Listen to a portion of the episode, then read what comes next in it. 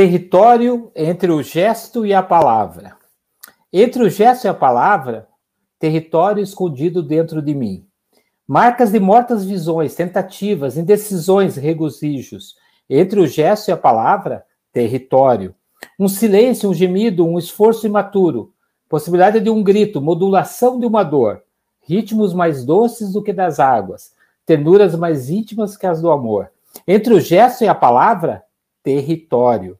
Onde as ideias se ocultam e os pensamentos se perdem. Os conceitos se escondem e os problemas se dissolvem. Entre o gesto e a palavra, território.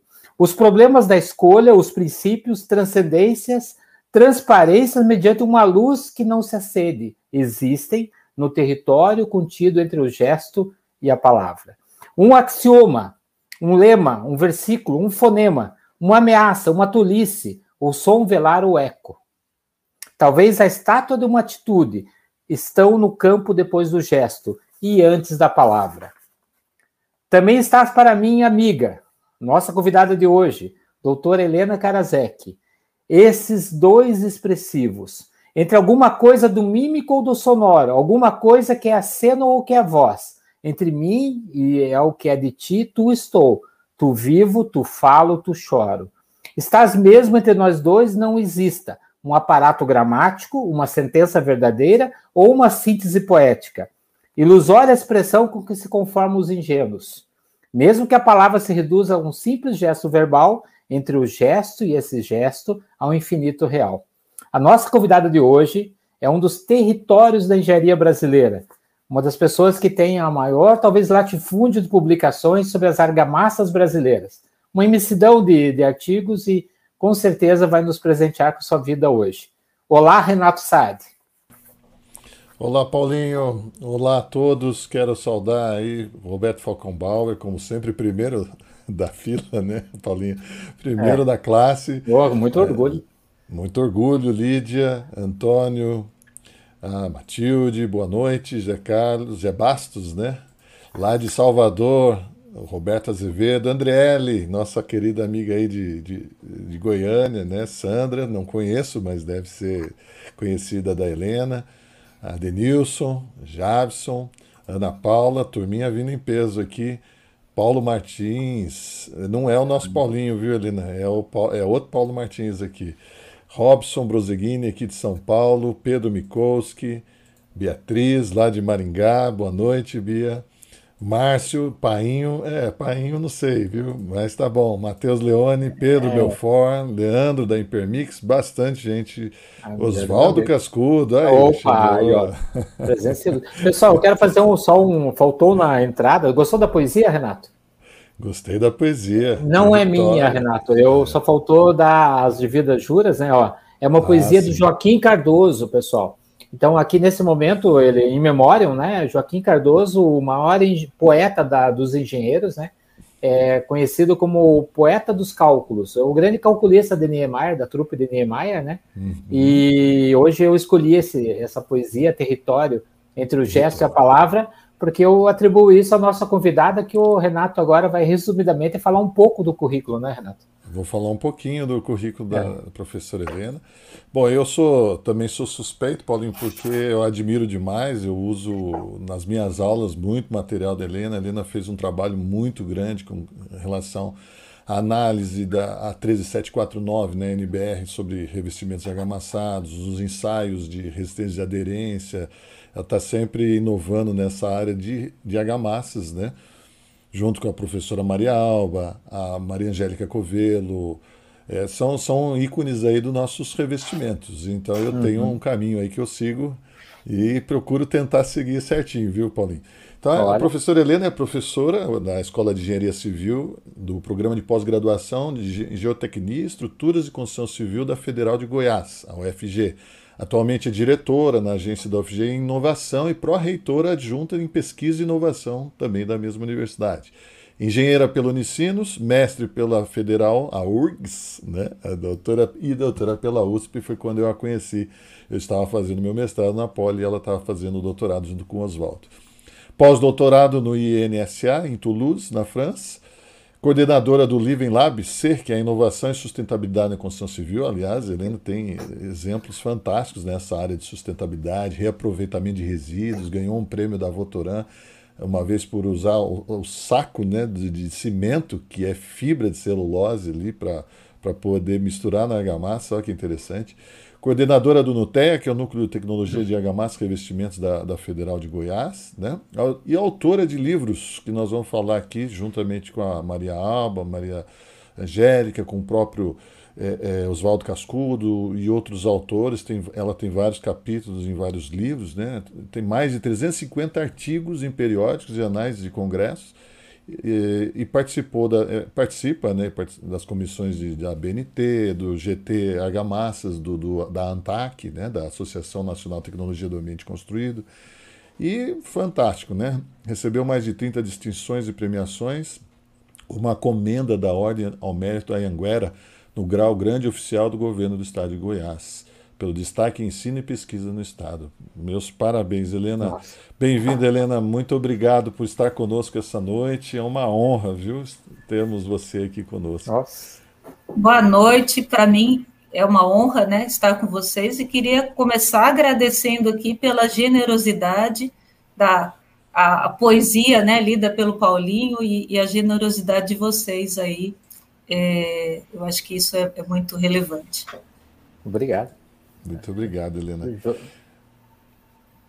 Pode fazer as Olha, vezes, Paulinho. Somos todos ouvidos, né? É, dentro desse território de conhecimento que o Joaquim Cardoso, né, é, descreveu, né? Eu sempre vi a tua carreira é, sempre realmente uma documentação entre o gesto e a palavra, né?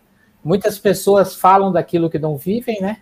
Ou fazem gestos daquilo que eles não, não falam. Então, quando encontramos um profissional tão completo, né, como, como é a tua carreira, onde você faz a experimentação, faz a sustentação por, um, por artigos, né, por pesquisa, né, a gente fica assim muito feliz, né? É, todos podem acreditar, nós, eu e o Renato conversamos muito sobre esse projeto autores, né? E a gente fez questão realmente que esses autores que estreiam no, no, no nesse projeto sejam realmente, né, Renato, é, com uhum. carreiras assim é, que, a, que todo mundo que está aqui assistindo e vai assistir vai ouvir, Helena, porque esse é um podcast que vai para o Spotify, né? Para que possam conhecer a voz de vocês tal, e, e com isso peguem gosto para entrar no teu território de publicações, né? É, tá? A noite é sua. É. Helena, começa do começo, né? Por que engenharia civil, né? E, e mulher, né? Mulher é sempre mais difícil. Tem uhum. muitas moças aqui. Você viu que a Maristela está aqui, né? Eu vi, eu vi. Queria cumprimentar aí vários colegas, vários amigos, né? Eu escutei uhum. aí é, alunos, alguns ex-alunos e, e eu fico muito, muito feliz de, de de poder estar tá aqui e, como eu disse, dessas pessoas estarem aqui, né, prestigiando é, essa live. Sim. Então, assim, você perguntou por que engenharia civil. Eu, eu, eu brinco assim, olha, que se eu não fosse engenheira, eu seria engenheira. E se eu não fosse engenheira de novo, eu seria arquiteta. então, eu, eu, eu, assim, quando eu estava no, no segundo grau, eu era bem light, né, assim, sempre fui estudiosa, mas nada aquela coisa tremendamente. Eu ia bem porque tinha facilidade e tal, e estudava, mas também não, não era aquela da nota 10 sempre, não, estava bom se, se, se não fosse 10.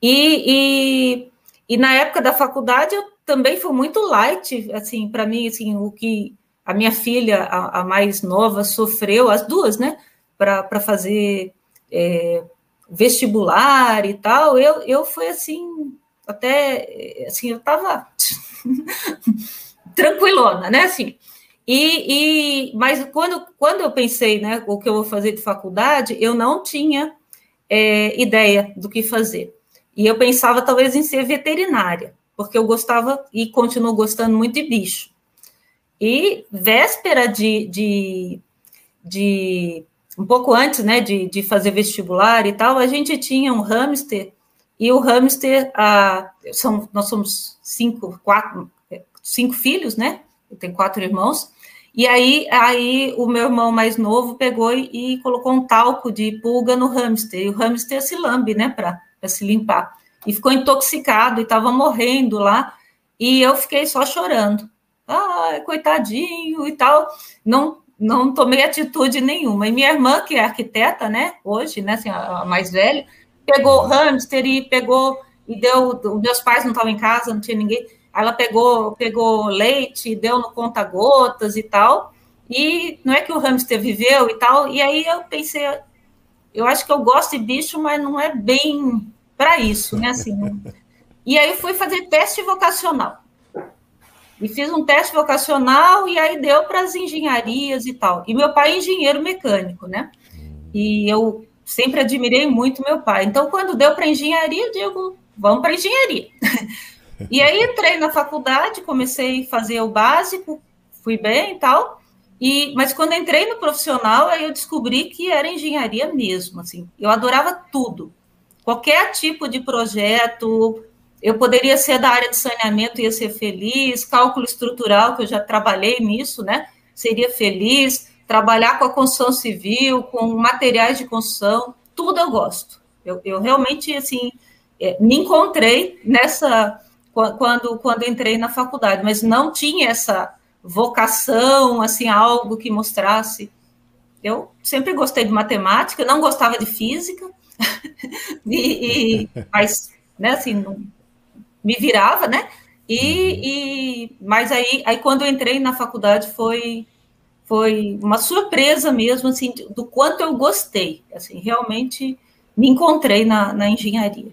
Já no primeiro ano você já estava se sentindo engenheiro, então. Não era, é, não era civil ano, ainda, né? É, o primeiro ano é básico, né, e tal, mas Sim. eu gostava, né, é, era tranquilo.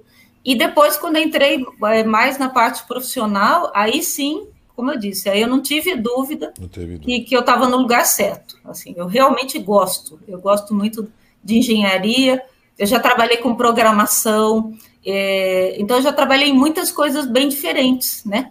E, e eu gosto de qualquer, qualquer área dentro dessa engenharia civil, eu, eu transito bem feliz. A felicidade é um grande indexador, né? É. é um, ela mostra a paz, né, que você dá. Né? Eu trabalhei com aerofotogrametria, Renato. Não sei se sabia disso. Não, sabia. Não. É, então a gente, é, a gente vai, que surge alguns momentos da vida, né? E aquilo você tem aquela experiência, né? É. E vira mexe ficou lembrando de restituição de foto aérea. É, é são, são, oportunidades, e, é. e, e, como eu disse, e eu podia estar na área de saneamento, que eu gostava muito, poderia estar é, tá, tá na parte ainda de cálculo estrutural, é, é, mas as oportunidades vão abrindo as portas e de repente você vai entrando por elas, e, é. e esse acabou sendo né, o caminho. Você foi monitora de alguns, de, na, durante a faculdade? Faculdade eu fui, fui monitora de, de, primeiro de química experimental, e aí eu gostei muito porque era laboratório, mexia nas coisas e tal, né? Já tinha é, veia, né? e depois e depois eu fui monitora da parte de cálculo estrutural. E na realidade, sim, a, na minha faculdade, na época que eu, que eu fiz, eu fiz na Unicinos, era muito forte a parte de cálculo estrutural, professores muito bons, muito qualificados, é, que, que, atuavam no mercado, que tinham experiência e, e base teórica. Então, eram muito bons, e os meus professores de construção civil não eram bons. E então, na minha cabeça, inclusive quando eu fui fazer mestrado, é, eu fui fazer mestrado em, em dessa, nessa área né, de, de, estruturas, porque eu achava que, que em construção civil não tinha que estudar. Porque se, se nem na faculdade já não te ensinaram muita coisa, não, tem não tem muito o que estudar. E depois que eu mudei, né, fui, fui mudei de área, fiz o, o mestrado em, em nessa, nessa área de estruturas, só que acabei fazendo um trabalho de alvenaria estrutural, e alvenaria estrutural é muito é, o processo construtivo e os materiais têm uma influência, claro, a estrutura de concreto também tem, mas é, a alvenaria estrutural mais ainda, né? e eu estudei a questão da aderência entre os tijolos e, e a argamassa é, para resistência a cisalhamento, então você precisa de algumas características, algumas propriedades né, na, na alvenaria estrutural, e aí, por causa disso, eu, eu comecei a gostar muito da parte de materiais e descobri que tinha muita coisa para estudar. Aí eu resolvi ir fazer o doutorado é, em, em materiais, é, escolhi o tema, né? Eu fui, eu fiz o meu projeto da, da minha cabeça, eu disse, eu quero estudar aderência de, de argamassas, mas agora de revestimento, porque eu via isso cai, e eu, eu, brinco assim, né, que eu falava assim, isso cai, isso é um problema, isso é relevante, isso dá dinheiro. então, eu vou eu vou é, estudar algo que é relevante, que, que, que tem né, é, mais importância, não que, que a aderência para a alvenaria estrutural não tem importância, mas para o revestimento de argamassa, vocês bem sabem que, é. que aí a importância é, é, é, tudo, né? O que é a resistência à compressão para um concreto né, estrutural é a aderência para uma argamassa de revestimento, né? É. Quem e foi teu orientador no mestrado, Helena? No mestrado, eu tive como orientador o, o Nani, Luiz Fernando Nani. Isso. Ele era um, um argentino, é, já faleceu, uma pessoa assim fantástica. Ele trabalhava, na época ainda tinha poucos doutores na, na, na, na URGS e em todas as, as faculdades, universidades, né? É, e ele era estatístico, né? Então, ele, ele era um matemático e trabalhava com estatística e, e era um professor é, do programa é, de pós-graduação lá. E, e meu co-orientador foi o Campanholo, João Luiz Campanholo, Sim. que, que então que orientava mais pelo lado da engenharia. E o Campanholo acabou, ele, ele, ele, ele tinha mestrado só, né? Então ele não podia uhum. ser o orientador, então, ele era o meu orientador e o professor Nani, meu orientador. E meu trabalho teve uma, uma parte forte de estatística, foi uma grande oportunidade, foi assim, eu aprendi muita coisa na época e que eu uso até hoje, que a gente é, é, que faz diferença no, nos nossos trabalhos. Então, assim, eu dei muita sorte, porque é uma pessoa, assim, tanto o Nani como o Campanholo, o Campanholo eu sou fã dele, né? E, e o Nani era uma pessoa, assim, muito muito boa como pessoa, como, como para é, o aprendizado pessoal mesmo e tudo. Legal. E, e, do doutorado você já veio então com a Marialba? Não, não. Não? Não, eu é, trabalhei com a Marialba em, em, alguns projetos, mas o é. meu orientador foi, foi o, o João Gaspar de Janiquian. Ah, Aí, Janiquian. de novo, de novo eu tive assim, eu fui muito abençoada na, na do, das, dos meus orientadores, que são pessoas assim, é, é, é, como o Faustão dizia, né? No pessoal e no profissional. Então, assim, é. pessoas muito boas no, no, no, pessoal também, né? E isso, isso, isso faz, faz muita diferença. diferença, né? E aí, é. o, o que aconteceu, como eu falei, eu fiz um projeto, não tinha contato nenhum na USP, é, e resolvi que eu queria fazer o doutorado na USP eu fiz o meu projeto de aderência de argamassas de revestimento e mandei para lá. E aí o Gaspar me escolheu. E Olha. porque, na realidade, o, o, o, professor João Gaspar de Janiquian, que também já faleceu, e, e o Gaspar faleceu jovem, né? Assim, foi, foi uhum. uma pena, né? Uhum. É, então, assim, o, o Gaspar, ele trabalhava na, na Serrana, Cimento Serrana. Uhum. E, e a fábrica de cimento estava querendo começar a produzir argamassas industrializadas.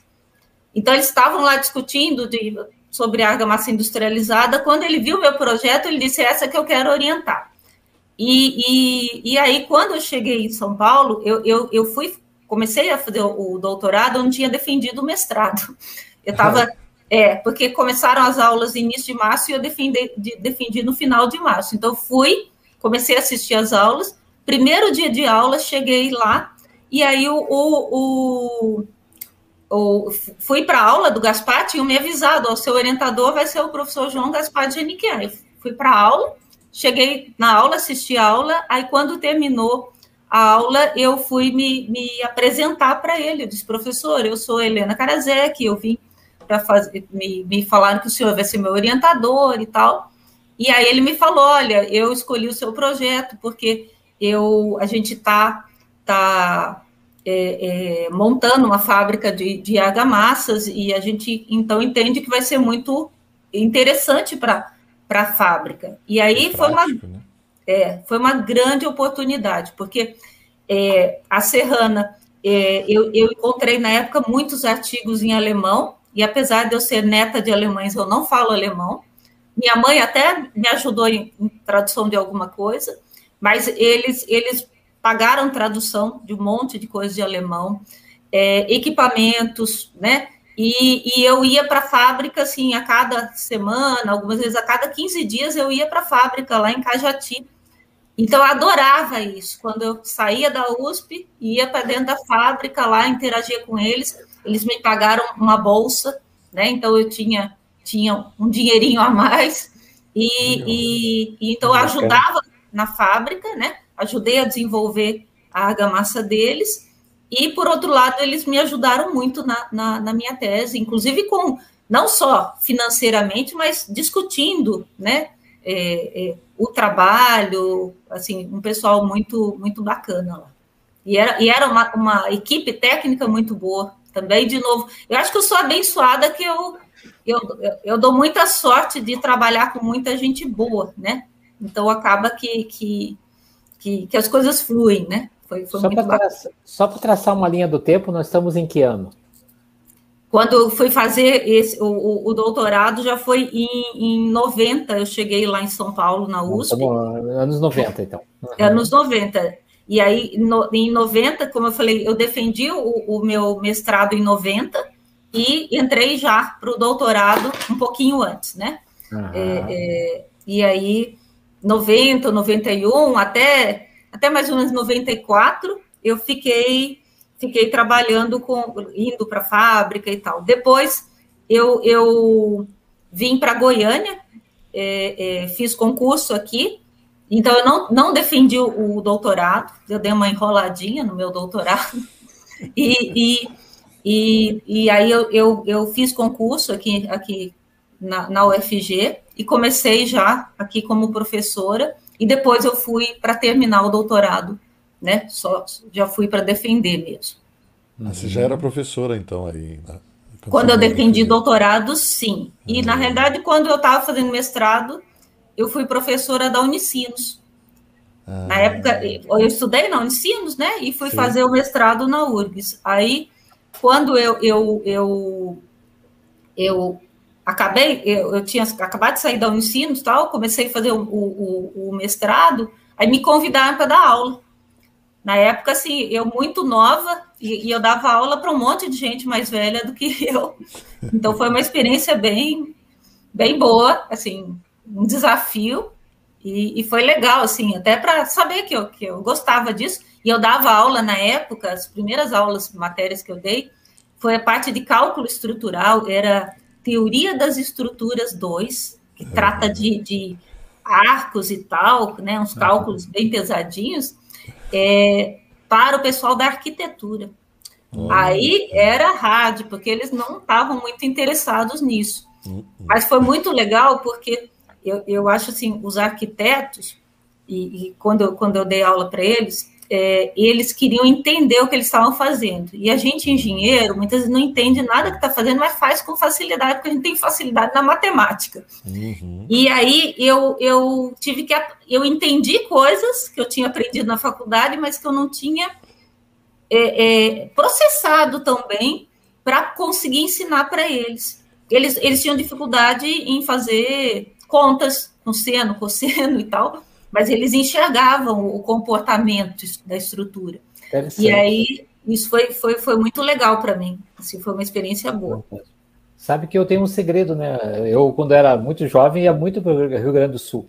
Meu pai vendia madeira na Serra Gaúcha e uma das vontades que eu tinha era de estudar Audicinos. Eu ah. passava lá em São Leopoldo, nossa, eu queria estudar aqui, né?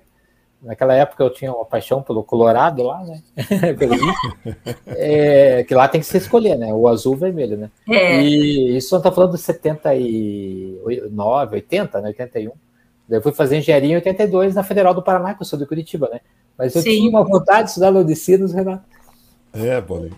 É, eu, eu, também entrei em 82, né? Na, na, ah, Somos contemporâneos, é, é, é, e, e a Unicinos é uma ótima é, universidade e, e, cresceu muito, né? Tem hoje, assim, é, até nessa parte que hoje eu estou atuando também, que é de inovação, eles têm um parque tecnológico muito bacana, Sim. eles, eles assim, é uma ótima universidade. É diferenciada, né? Naquela época, né, estou falando de 82, eu via a Unicinos em 80, que eu estava na edificações, escola técnica. Eu uhum. passava lá, nossa, que, sabe, eu... É, é bom ouvir isso. É. ouvir essa história. Eles mexem muito com desempenho, né? Os ensaios de desempenho são referência também, né? Isso. A norma de desempenho é... A Unicinos realmente é, ela está ali junto com a URGS, né, Helena? As duas. Sim, eles têm, eles têm as diferenças. É, é, assim, a URGS é mais pelo lado científico, né? Ela, ela é uma universidade mais antiga e, e que tem essa tradição. Então teve programa de pós-graduação, até com doutorado, né? Em, falando em engenharia civil é, cedo, a, a, a Unicinos é, é, bem mais recente, né? Agora o, essa parte de pós-graduação é, mas a Unicinos, assim, porque tem toda aquela parte daquele centro tecnológico, tem essa ênfase realmente nessa parte das engenharias, geologia, né? É, é muito forte lá. No, na época do seu doutorado, você começou a trabalhar no IPT também, não é isso? Foi, a, foi o período? Ou você. É, é, não, que não. Que você, não, é. não, IPT eu nunca trabalhei lá. Ah, eu é. fiz e fiz alguns trabalhos, assim, é, conjuntos com eles, mas, mas eu nunca trabalhei lá no IPT. É, é, nesse período, assim, o primeiro, logo que eu cheguei em São Paulo, eu, eu trabalhei no CLAIS, que é o Comitê Latino-Americano de Estruturas, é, aí foi um tempinho curto, aí logo depois eu já comecei a fazer esse trabalho com a, a Serrana, né, e, e, e aí o que eu fazia além disso era dar alguma aula na especialização lá da, da Poli, coisas desse tipo, né? Uhum. Esse livro aqui, né, que a gente não tem, né, para mais, é, ele é publicação do IPT, né? Deixa eu só Isso, isso. É. Só para vocês verem aqui, ó, argamassas de revestimento, características, propriedades e mais Paulinho, tem a, tem a assinatura da Helena ah, então. e da Maria Alba, tá? Temos, é. temos que avaliar essa coleção do Renato, Helena. É, essa coleção é. aqui. Essa coleção é. tem até. Tem até... É. Vocês têm ideia de atualizá-lo, Helena? Porque é, é, assim, eu... a gente comentou com o Oswaldo, né? De repente fazer um e-book, né? Porque hoje é. publicar tá mais fácil, de repente. Né? É. Então, esse livro é, foi um convite da professora Maria Alba, que, que me convidou para participar junto. É, já existia uma parte escrita que tinha sido escrita por ela e pela, pela Maria Angélica Covelo, né? Uhum. E, e, e, ela me convidou para escrever a parte do, do, dos ensaios, né? Que é a parte final lá, mas é quase a metade do livro, assim, porque ele é um livro pequeno, né? Então, a parte do, dos ensaios. E depois a gente revisou o, o, o, restante, né? Assim, atualizou, discutimos e tal. E, e então foi um convite dela, né? É, Maria Alba já tinha saído do IPT, mas sempre teve a ligação né, com, com, com, com o IPT. Uhum. E, aí, e aí foi uma oportunidade ímpar, né? Assim, é, Sim. ter uma e... publicação junto com a, com a professora Maria Alba, né? É, sim, e é um dos poucos é, livros né, voltados exclusivamente para revestimentos argamassados, ou para argamassas, né? Não é. só revestimento, mas argamassa é. em si. Muito bacana. Você usa né, algumas coisas em, nas suas publicações. Por exemplo, a do, do materiais de construção, né, tem, algumas imagens tem lá, vão aparecer no teu artigo aqui, né? Na uhum. Você tem vários capítulos né, nesse manual. Esse é o manual do Ibracom. É, o é. manual não, né? O materiais de construção e princípio de ciência dos materiais. É. E tem muitos colegas nossos aqui, né? É a Bíblia do Ibracom? É. é. São dois volumes né? enormes, né? Então, nesse, nesse do, do Ibracom, é, eu tenho dois capítulos, e aí tem um o capítulo de, de argamassas, né? Que, que aí o Ibracom me convidou para escrever. Então, esse também foi outra grande oportunidade que eu recebi, né? É, eu diria, eu acho que hoje é o que eu mais tenho, se olhar no, no, no Google acadêmico, é o a, a, maior número de citações que eu tenho, é, né, da, da hum. publicação onde tem maior número de, de, citações é, é o capítulo de, de argamassas. Hum. É, e, e, tem, né, e, aí a gente tem também um outro capítulo de, de microestrutura de estrutura de materiais cerâmicos, né? A parte mais Sim. de ciência dos materiais e, e, que foi escrita junto com Oswaldo e com a Nicole. E então assim, aí a, o carro-chefe realmente meu é, é, é, esse o capítulo. Aí se perguntou de atualizar, né? É difícil assim pensar em atualizar esse, teria que na realidade escrever um novo. A gente, o grupo do GT de argamassas, mais de uma vez falou em fazer um livro, mas é, não vingou, é, algumas vezes por, por, Talvez tenha faltado assim, alguém para realmente puxar, né? Porque escrever livro é muito trabalhoso, não é, é, reconhecido né, no Brasil e, e na nossa, na, na, engenharia, assim, prefeito de, de pós-graduação, né, de, de produção uhum. científica, não tem esse reconhecimento, mas é incrível como como é importante. Eu, eu vejo assim que, que, que, que faz parte da nossa do nosso papel enquanto professor realmente gastar um tempo escrevendo capítulo de livro, livros, né? Porque é, é, tem uma contribuição realmente muito relevante, né? Para o ensino, para a difusão. Sim. Fantástico. Ah, uma pergunta sobre a Bíblia do Ibracon, né? Uhum. Ah, eu imagino que a maior parte dos, do Pentateuco lá é baseada em concreto, né? O teu artigo foi sobre argamassas?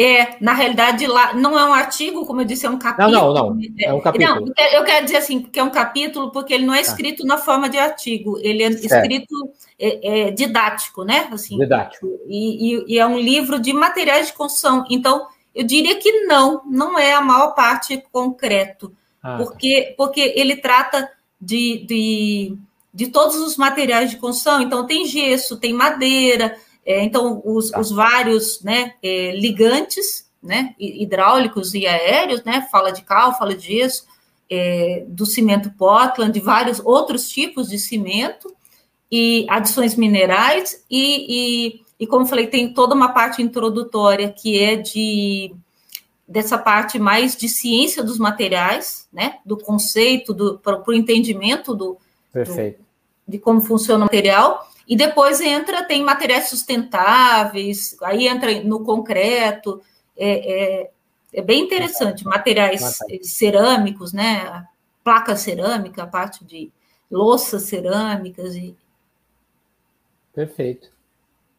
Você sabe que eu não tinha reparado, né? Eu fui procurar teu artigo de Gargamassa, que eu sempre consulto, né? E aí que eu vi hoje que você fez esse capítulo com o Oswaldo, né? Esse, e com a, é, a, Nicole, né? Sobre as propriedades dos materiais cerâmicos, né? A microestrutura de materiais cerâmicos. Isso. Eu não, não, não tinha reparado. E eu vi, não, não, sei se na primeira, já tinha na primeira uh, edição? Já. Desse, já, já tinha? Eu não, não uhum. tinha reparado. Fabiola Rago tá mandando um abraço, você viu aí, né? Ah, nossa, que bom. Fabiola, um abraço para você. Eu vi Fabiola, Maristela, Roberto Bauer, né? Tanta gente. Uhum. Aí. Helena, eu sempre achei que. A, nossa, nunca imaginei que você não tivesse ali grudadinha com a Maria Alba, né? Então, eu achei que ela tinha sido a orientadora, né? É. O Gaspar, eu tenho um carinho muito grande por ele.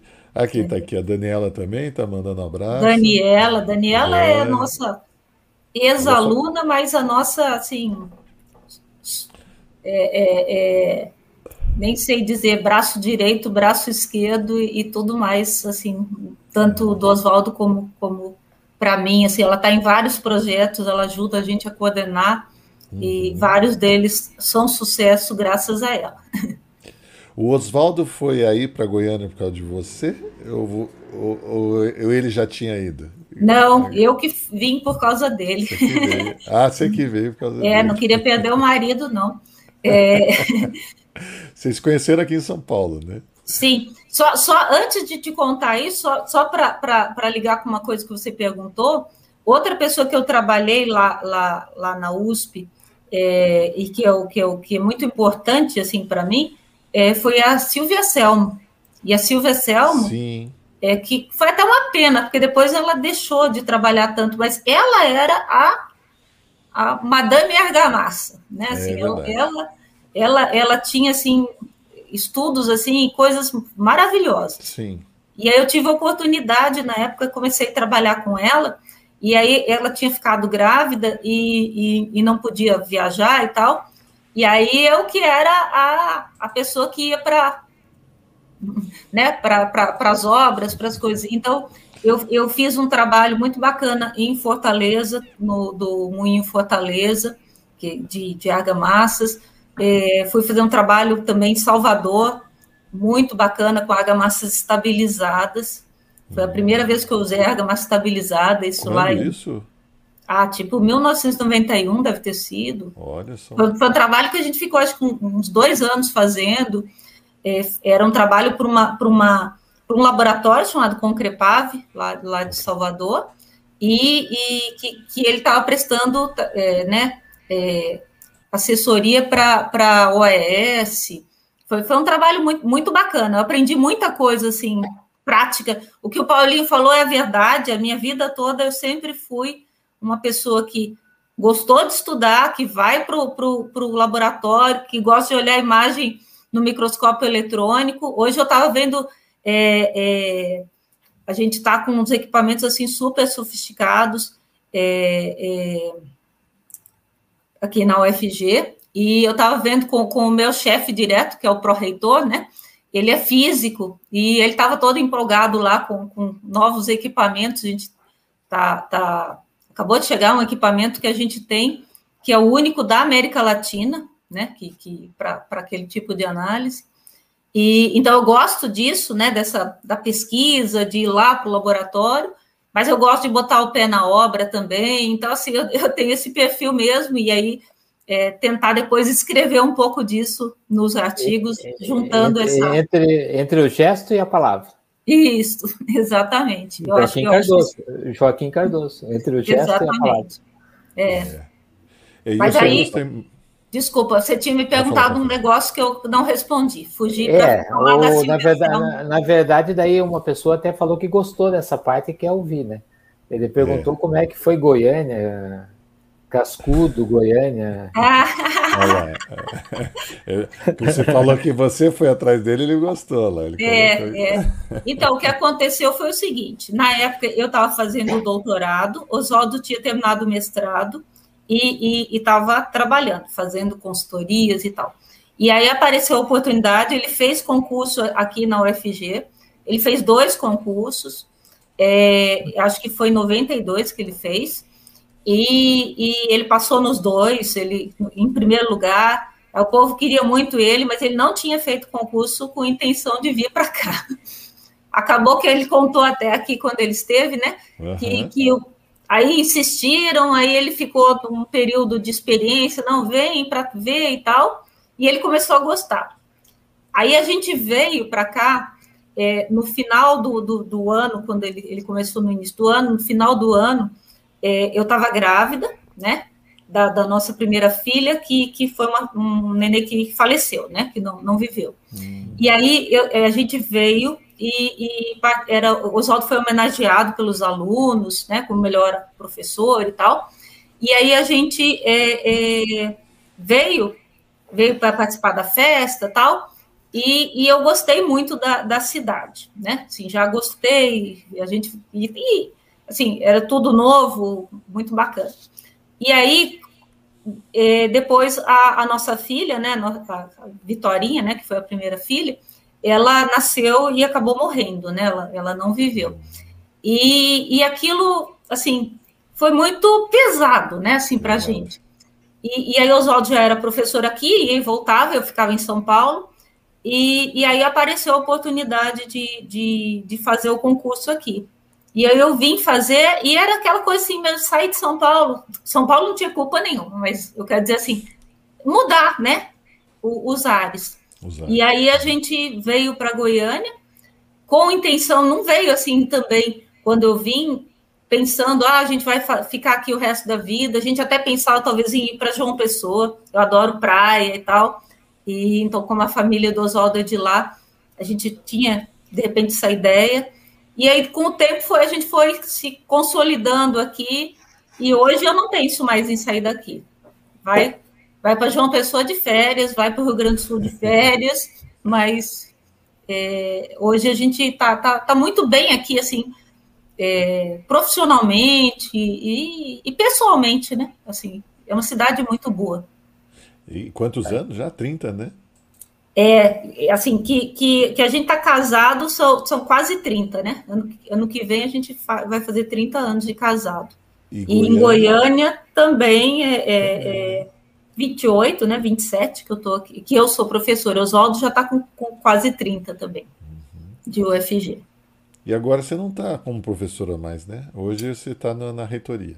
É, na verdade eu, eu, continuo professora, né? Assim, eu sempre digo engenheira, né? Em primeiro lugar, que eu continuo sendo engenheira, é, professora, e eu, eu tenho alguma atuação, eu, eu continuo dando aula no, no na pós-graduação, né? Para mestrado, doutorado. Tive que reduzir também até da, da pós-graduação. Na graduação, é, eu divido uma disciplina com o Oswaldo, assim, só para dar uma participação especial de patologia, né, de, das construções, aí eu falo patologia de revestimento, patologia de argamassa e de alvenaria.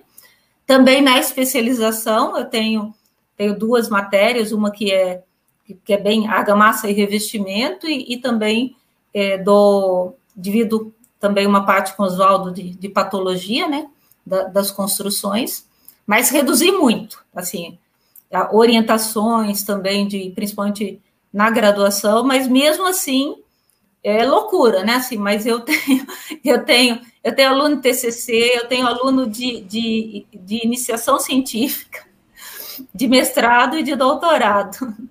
E tinha de especialização, só que fugiu o aluno. É, eles, eles, desaparecem, depois aparecem e tal. Então, eu, em todos os níveis, eu, eu, eu oriento ainda alunos, mas reduzir que tinha uma época que eu era rodeada tipo 15 alunos ao mesmo tempo. Agora, nossa. Reduzi isso porque eu estou na, na, na pró-reitoria, né? Uhum. E, e, e, e, hoje eu estou lá como, como diretora de transferência e inovação tecnológica, que, que é a, a diretora é, da agência UFG de inovação é, o nome fantasia, né? Da, do, do NIT, do Núcleo de Inovação Tecnológica da UFG. Aquele laboratório que eu visitei com você foi agora durante sua gestão, né? Que a gente visitou no SBTA, o último que teve aí em Goiânia, né? Você veio aqui, foi lá no Parque Tecnológico, né? Foi, foi. É, uhum. Então, é, é, é, o Parque Tecnológico, assim, é, ele, ele começou antes da. Eu, eu entrei em 2018, né, na Pró-Reitoria, e, e, então a gente já tinha lá o, o CRTI, Aí o, o a gente se mudou para lá, exatamente no início da gestão, a pró-reitoria, e levamos para lá, então, já a parte de, de a unidade 2 da nossa incubadora, né? A gente tem o Centro de Empreendedorismo e Incubação, que é, que é muito forte nessa parte, a gente tem 15 anos já de, de tradição, é, é uma, uma incubadora respeitada, né, assim, no Brasil, né? É, e aí a gente montou lá, acho que você visitou já o laboratório de prototipagem. Foi.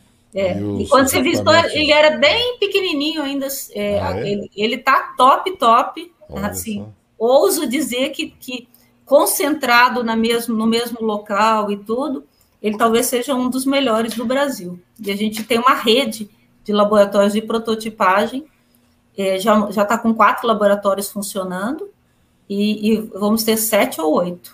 Você pode explicar para nós assim, o que, que é prototipagem? Ah, sim. É, então, é, eu também, tudo, tudo eu aprendi aí nos últimos anos, é, né? É, porque a minha, minha dúvida, mas eu com certeza o pessoal está é. tímido ali, né? Eles só estão fazendo pergunta difícil para você daqui a pouco. É tá. só pergunta que eu não sei responder, vai passar tudo para você, tem um monte de pergunta aqui. Né? Então, é, é, o, o, esse laboratório de, de prototipagem, é, hoje existem, existe uma onda do, do, que eles chamam de maker spaces ou Fab Lab. Né? Então, são laboratórios de, de prototipagem onde você entra, você tem ideia de alguma coisa. Por exemplo, vou dar um exemplo bem prático agora, que eu tenho um aluno que talvez até esteja aqui é, assistindo, que é, que é o Renato. O Renato está trabalhando, é, é, o doutorado dele é com argamassas para impressão 3D, para construção civil. E, e por exemplo, para ele está montando uma impressora, né? Uma impressora de escala industrial, uma, uma impressora grande, né? Assim que certo. É, e, e, e, várias peças ele, ele, consegue montar uma impressora dentro de um laboratório desses, por exemplo, é, inclusive assim, o que, que tem lá dentro desse laboratório? As impressoras 3D, mas aquelas impressoras 3D de resina, né? Então, tem vários tipos de, de, de, impressoras. Hoje, você pode imprimir o seu tênis do jeitinho que você quer, você pode é, imprimir uma caneca, o que você inventar. E você pode imprimir peças, por exemplo, para montar uma nova impressora desse tipo, ou uma impressora para argamassas e tal. E aí, então, o que, o que tem dentro desse nosso laboratório? Impressoras 3D, torno, fresa, é, máquina de corte a laser, máquina de que eu, que eu esqueci o nome, mas ela molda plásticos e coisas, uhum. né? É, é, é, tem drone, tem óculos de, de, de realidade é, virtual. É, é, toda, é, é, toda uma estrutura. E aí a ideia é, porque prototipar, você tem ideia de alguma coisa, você pensou num, num equipamento, numa coisa, você vai lá para dentro. Primeiro que, que é um ambiente é multidisciplinar, você tem gente lá de tudo que é tipo, né? É, então, você já, já tem essa interação. Ah, tem, por exemplo, toda uma parte de, de para impressão de circuito impresso, então você pode fazer uma placa, né? É, e, e, então você pode montar um dispositivo.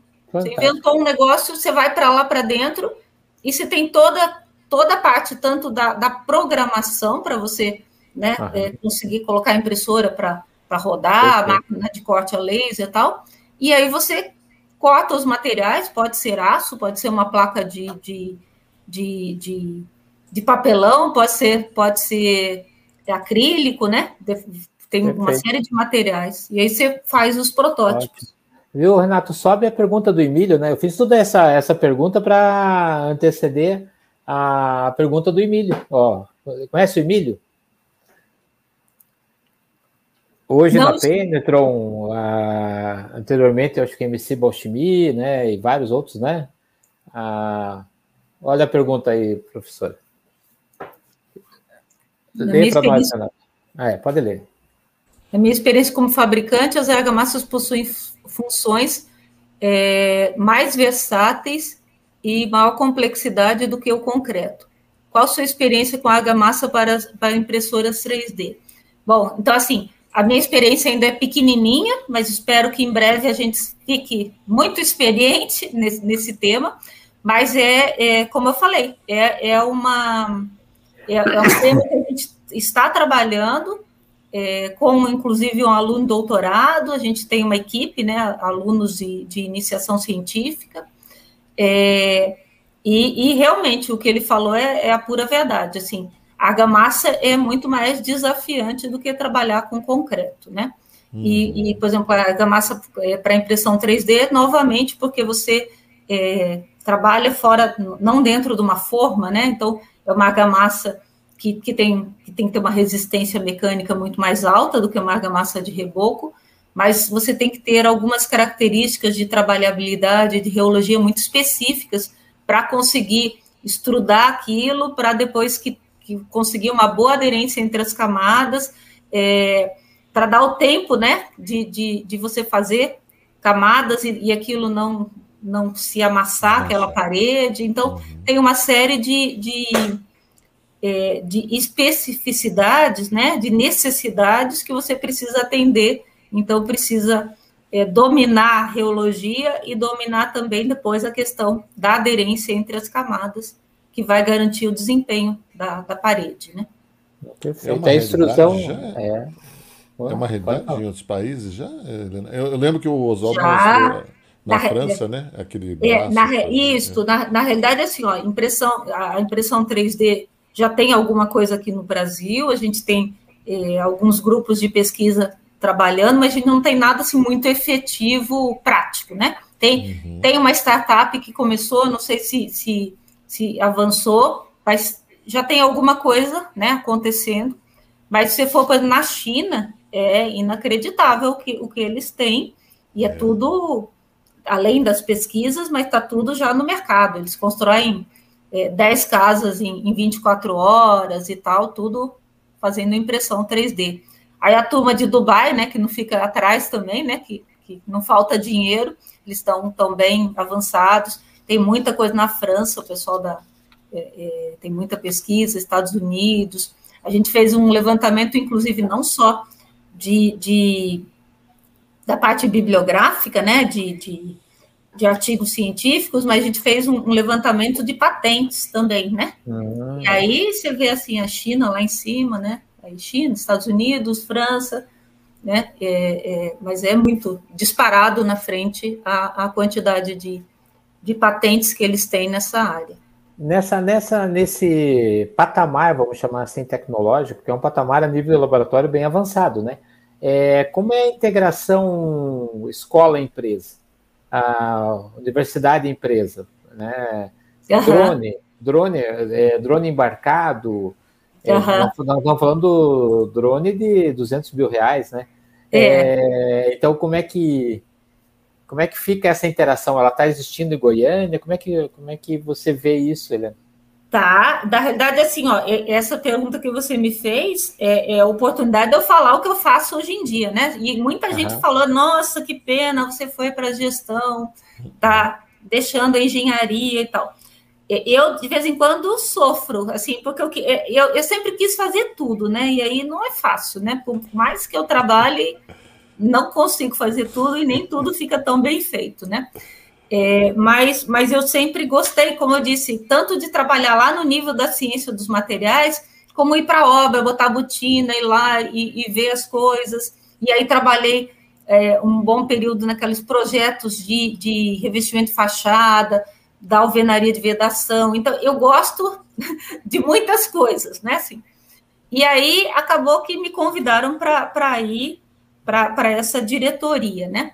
É, e eu não, não tinha atuação importante nessa parte de gestão na universidade, eu sempre fui muito técnica e muito professora, orientadora e tal. E acabou que eu tentei até dizer não, não consegui. Aí cheguei nessa diretoria e disse: Meu Deus, por que, que eu estou aqui? Quem, né, da onde que acharam que eu, que eu, que eu podia estar aqui, sabia alguma coisa? Então, assim, é, hoje, eu, uma das coisas que eu trabalho é exatamente com isso. O NIT, né, que é o Núcleo de Inovação Tecnológica, é o que faz essa interação, cuida tanto da propriedade intelectual, das patentes, registro de programa de computador, todos, todos os registros né, de propriedade, e, e, e transferência de tecnologia. Então, toda a parte desses instrumentos contratuais com, com empresas e tal está dentro dessa minha diretoria, né? Eu tenho gente que sabe o que está fazendo, né? Eu sei mais ou menos, e, e, aprendi muito, né, durante os, os quatro anos. Então, a gente, a gente, assim, eu diria que a UFG está tá muito bem nisso, a gente dá valor para isso, e, e, e, eu penso, assim, que, que quando o reitor me convidou para essa função, eu, eu pensava, mas por que, que ele me convidou para isso? Eu não sei nada disso, né? Eu cheguei para cuidar, só para você ter uma ideia, minha diretoria cuida do NIT, que é isso, né, que é o, a, o setor de propriedade intelectual e transferência de tecnologia. Aí eu cuido da, do SEI, que é o Centro de Empreendedorismo e Incubação, do PAC Tecnológico Samambaia, da, das empresas juniores e, é, e do, do IPLab, que é o, o, Laboratório de Prototipagem Aberta. Né? Então, é, é, quando eu cheguei, eu não entendia de nada dessas coisas, né? E, e eu penso, assim, que, que eles me convidaram, é, uma das razões é que eu sempre tive essa interação prática, né, com, com, com as empresas. Isso, isso é da minha natureza. Como eu falei, eu fui fazer o doutorado e já fui fazer dentro da fábrica da Serrana. É, então, eu sempre tive essa, essa característica. É, e, e, e, a gente, assim, realmente valoriza muito a, a gestão, né, o reitor, e, eles é, têm uma valorização, a gente dá muita importância para essa interação com, com, com empresas.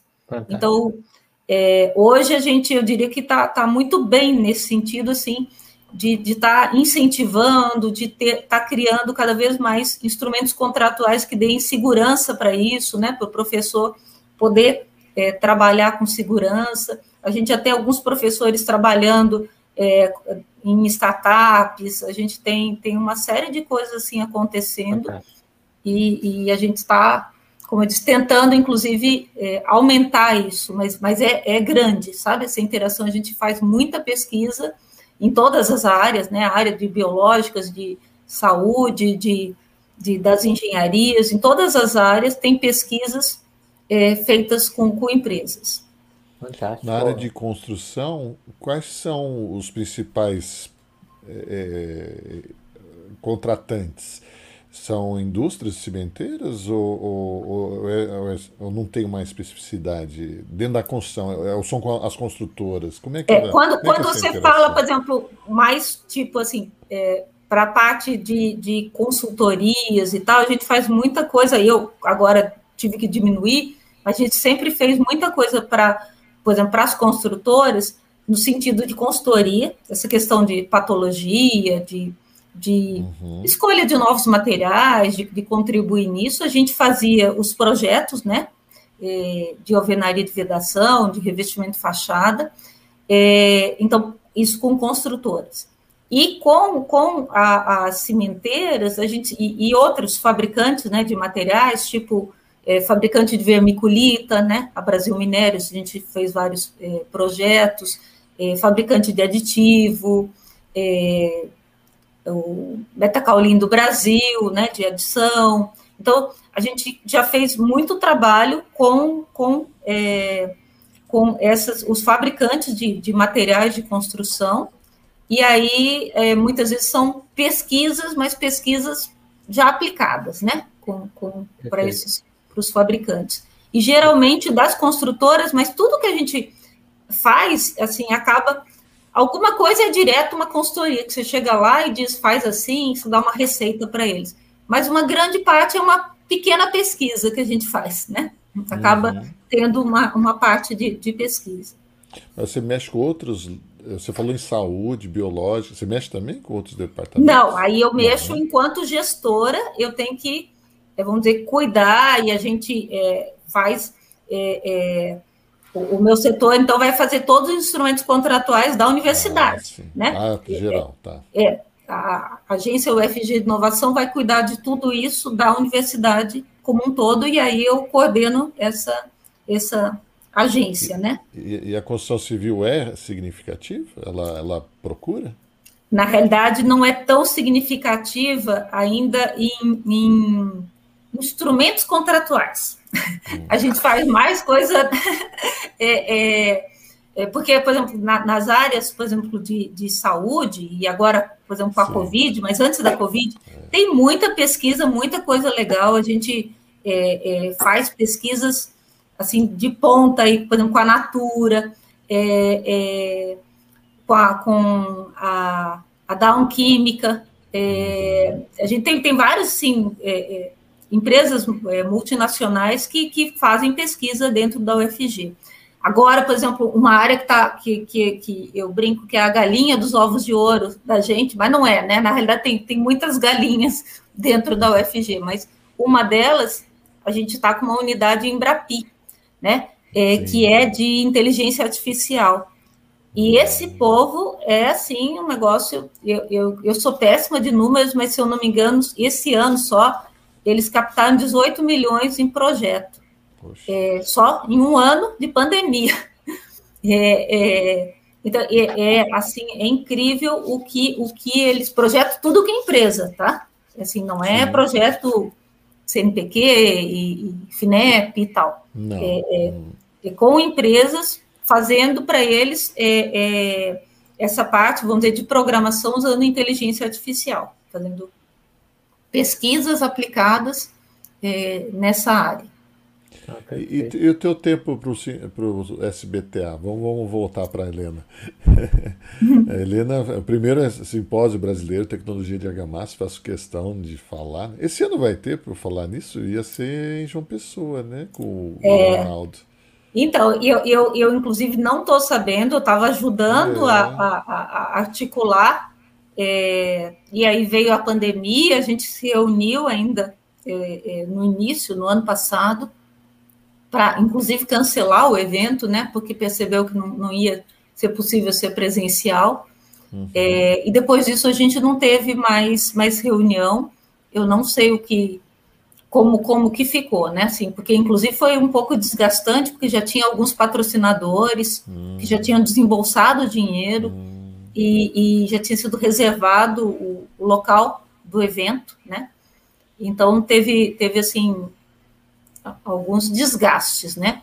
É, e, e, então eu não, não sei o, o você falou, né? A gente organizou o primeiro, depois organizou o, o, o, o último, né? O último, né, que teve. Uhum. Espero que não seja o último, né? Mas é, não, por enquanto. Não, não será. É. É. O último antes da pandemia.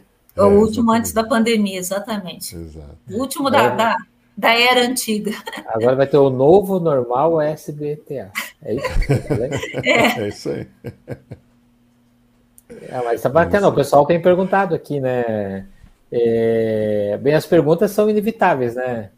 É, você não quer fazer a sua pergunta, Paulinho, para a Helena? Depois a gente entra nessa. Eu, essa eu, eu, quero perguntar também da, da 15630 de modo. Né? É, deixa então, essa mais para frente. Não, é o que é sobre isso? É, é, então, ter uma pergunta. Ah, Helena, o que, que vocês foram fazer em Ovar, em uma praia em Portugal? Ah, a gente foi é, comer ovos moles. Você, você escutou o que eu disse? Fomos comer ovos moles. É, então, ó, pessoal, o Renato vai postar depois para vocês. Deixa aqui, eu pôr o Paulinho aí. Deixa eu ver. Põe aí, Paulinho, de novo. Vê se você consegue. Aí. Luso brasileiro. Peraí, volta aí. aí. aí. Pesquisa Luso brasileiro recupera a arte cerâmica do passado. Pois não, Paulinho. É uma, é uma publicação na, na revista da Universidade de Goiânia. Viu como eu leio a revista da Universidade de Goiânia? É, esse, esse foi um achado mesmo. Então, a gente participou de um projeto que foi um projeto muito legal, é, chamado Azulejar. É um projeto que é, que é é, coordenado pela professora Ana Velosa, que é uma professora lá da Universidade de Aveiro, é, em Portugal. E, e, ela foi até engraçado, porque foi num SBTA de São Paulo ainda. Ela, uhum. eu estava no SBTA e ela veio. E aí ela sentou do meu lado e, e se apresentou, tudo bom, eu sou Ana Velosa, eu queria te conhecer e tal e tal. E, eu já, já, já li seus artigos, não sei o quê. E eu queria fazer um trabalho junto com você, desse jeito. Aí deu, deu química, ela, era, ela é uma pessoa muito bacana, assim, que, que a gente tem uma boa relação. E aí ela, ela a gente foi construindo uma coisa, assim, ela, aí ela foi falando o que ela tinha e tal, e aí surgiu essa oportunidade de, de participar desse projeto dela, é, que se chama Azulejar. Então, é, é, são azulejos do século XIX, né, e do início do século XX, e, e aí nós fomos a Portugal, é, Oswaldo e eu, é, fizemos, é, conhecemos, fizemos uma, uma inspeção visual e tal, e, e trouxemos, inclusive, algumas peças para o Brasil. É, e até a gente brinca, né, que a gente podia ter sido preso como traficante de, de, de, peças, tal, porque, é, de obra de arte, porque é, você não pode carregar isso, e a gente não tinha dinheiro para despachar isso depois e tal, e a gente pegou e trouxe dentro da mala um monte de, de peça. Se, se, se fosse pego, ia demorar um tempinho para explicar que, que não era. Eu acho que a gente até trouxe algum papel, porque a gente se preocupou com isso, então trouxe algum papel dizendo lá da Universidade de Aveiro que estava fazendo uma pesquisa e tal, para pelo menos desenrolar logo de cara. E aí, nesse, nesse trabalho, a gente fez o, o trabalho com eram acho que é, três ou quatro meninas de iniciação científica e, e duas de, de, mestrado. Era um monte Pamela, de meninas. Oswaldo, Vanessa, né? É, exatamente. Pamela e Vanessa são as, são as alunas de mestrado, ex, né, alunas de mestrado. Uhum. Vanessa, inclusive, depois disso foi para o IFAM, então trabalha muito ligado com, com essa parte. É, a Pamela é, terminou o mestrado e fez doutorado e está tá, tá como professora né, no, no, no Instituto Federal. E, e, e, aí nós fizemos esse, esse trabalho, trouxemos peças e a gente fez é, estudos de duas coisas. Um, da argamassa de assentamento da, da, da placa cerâmica, que são uhum. argamassas só de cal e areia. E aí, um dos estudos foi, inclusive, da aderência dessa, dessa argamassa com a placa cerâmica. Esse a gente conseguiu até publicar num, num periódico, né, A1 e tudo. É, e, e, e, estudamos também a placa cerâmica, é, uma série de, de características. Então, trabalho da Pamela foi na argamassa e a questão da aderência, e o trabalho da Vanessa foi é, relativo a, ao estudo das placas cerâmicas, do esmalte, de, de todas as propriedades é, das placas cerâmicas. Acabou assim sendo um trabalho assim muito muito relevante que, que, é. muito, que e, e, que deu muita satisfação de fazer. É, bonito, né? Inclusive, né? Eu tenho, eu tenho duas perguntas. Ah, primeiro, esse projeto continua ou ele foi consolidado, ele foi publicado? Tem um livro disso? O projeto Azulejar. O ele... projeto Azulejar, eles lá é um projeto grande deles, eles têm acho que mais de um livro. É, como eu falei, a gente teve uma participação dentro desse projeto. Da nossa participação, a gente publicou, acho que pelo menos 10 trabalhos, mas acho que foi mais, deve ter sido uns 15 trabalhos que, que foram publicados de, desse, desse projeto, né? E, e, depois a gente até tinha a intenção de continuar, inclusive a gente ia continuar com, junto com o Ângelo Juste, né? Uhum. E, e, tinha alguns, ia, ia envolver alguns azulejos lá de, de Olinda e tal. Uhum. É, aí depois acabou a gente não conseguindo ir para frente, e, e, mas assim, diria que não morreu totalmente, continua a ideia. A gente continua com a relação muito boa com a professora Ana Velosa. Eu faço outros trabalhos com ela na parte também de argamassas, né? E argamassas, é, revestimentos históricos de argamassa. É, e, e, então, assim, não, diria que não, não morreu totalmente, mas a gente não fez mais coisas depois é, é surgiu uma segunda pergunta, né? Você nos aceitaria convidar a professora Ana para um episódio internacional dos autores? Com certeza, com né? certeza. Para a gente conhecer a obra dela, né? Porque a gente vai. Sim. A gente quer fazer a primeira ponte, o professor Tito está sempre aí, né? Ah, uhum. Ah, então eu acho que essa ponte, né? Da... Porque o azulejo ele é uma memória cultural de um povo, né? Sim. Ah, então, obrigado, Renato. Anota aí, Renato, você que é nosso. E, e ela, ela trabalha muito com isso e acredito que, que ela vai ah, virar então, com prazer participar. Já está convidada. Daí a pergunta que eu quero é de ceramista, assim, curioso, né? Ah, essas placas que você trouxe, é, o vidro cerâmico estava agretado por fadiga, tava. por idade? Estava, né? Então, tava. na verdade, é irreversível que ele gretará um dia por idade, né? Sim, Sim. Tá. É, uhum. é... Não, era curiosidade para. Eu, quando vi, fui para no Louvre lá, quando fui. Todos que eu vi, a primeira coisa que eu ia ver, todo mundo ia ver as coisas detalhes, ia ver se estava gretado. Não, a, é... gente, a gente é meio doido, né? E tá todo mundo tirando fotografia, você viaja, tá todo mundo é. tirando fotografia aqui, a gente tá tirando ali, aí o pessoal diz, mas o que, que ele tá tirando debaixo da ponte? Tá tirando. É. Não, é todo mundo vai lá no Louvre ver o, a, o. Claro, né? Tem que ir, né? Ver o, a, a Mona Lisa. A, a, praça italiana, né? Que é a, apoteose. Daí vai na grega, né? E esse é. louco aqui foi na Praça Moura, lá embaixo, né? E quando ele não se contentou, foi olhar os azulejos de perto para ver se estavam gretados. Uhum. Minha esposa chegou para mim: o que, que você está fazendo aí? Ah, estou vendo que você tem algum que não esteja gretado. É, que bacana, Helena. O, o, Para quem não sabe, né, obrigado. o simpósio. Obrigado, Paulinho. Pergunta irrelevante, né? É, o simpósio acontece a cada dois anos, né? E é um simpósio internacional, porque vem os professores de Portugal. O ano que vem, né, a gente está nessa ponte, a Lídia está rindo, é, a gente vem é, é, nessa ponte com os portugueses. Então, o professor Fernando Branco, a Inês Flores, a, podemos chamar a professora, né? Tem, tem o professor Vasco, né? Sim. É, é só a questão do fuso, aí nós vamos ter que ver Não, o horário. Né? Autores de engenharia, autores quatro da tarde. Cedo. Quatro da tarde. é, 19, é... 19 horas de Lisboa. 19 é. de Lisboa. É. e, e, lá no Porto eu também tive uma. Caça, cacei, né? Até achar uma cerâmica de, de 1800 e pouco. Num, num, eles estavam fazendo uma. É, como é que fala? Quando você dá um preço, né? É, leilão. Leilão, leilão de uhum. cerâmicas. Eu trouxe uma, tá aqui guardadinha numa caixinha, toda especial e tal. E eu quis uma que tivesse lascadinha, que eu queria ver como é que tava o esmalte, como é que tava o, o tardós é. dela e a argamassa junto, né? Branca, tinha, né? Aquela argamassa. Tinha engobe? Tinha engobe? Não sei, né, Paulinho? Acho que não, né? Acho que não tinha engobe, né? E hoje a gente vive essa questão, né? Falar em questão, é, agora sim, eu queria entrar numa pergunta bem interessante, é, é, que aliás é a nossa grande dúvida hoje, né? O Antônio está perguntando assim: qual a sua opinião sobre o modo de elasticidade a partir do método dinâmico, né? É, é que é a norma, né? 15630. Aí também a, a Denise pergunta, né? A 15630.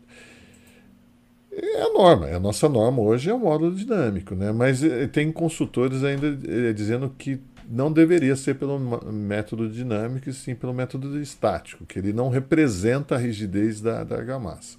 Uhum. É, é, o que, que, eu acredito, assim, é, eu acho que, que a gente tem uma boa norma, é, eu acho que a gente é, tem, inclusive, correlações, né, do, do, do, dinâmico com o estático, então você consegue usar o dinâmico e, e e ter, é, vamos dizer assim, uma noção do estático. Uhum. O que eu acredito é que hoje eu penso assim que muitas vezes as pessoas apostam todas as fichas num ensaio. e eu, é, então assim, por exemplo, um ensaio que, que, que, que, se aposta muita ficha é no ensaio de, de aderência, né? Resistência de aderência à tração. É um ensaio importante, eu ajudei a escrever a norma, estudei um montão isso, né? Assim, foi, foi o meu doutorado e tudo. Mas é, muito consultor fica fixando, fica fixo no valor e, e, e, e muitas vezes esquece o, a, essa visão assim mais sistêmica, né? O olhar ao todo.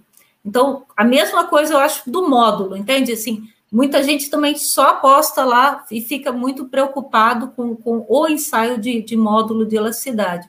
Muitas vezes você está vendo até, tem coisas visuais, mas a pessoa não vê porque ela está preocupada só no número do módulo de elasticidade, né?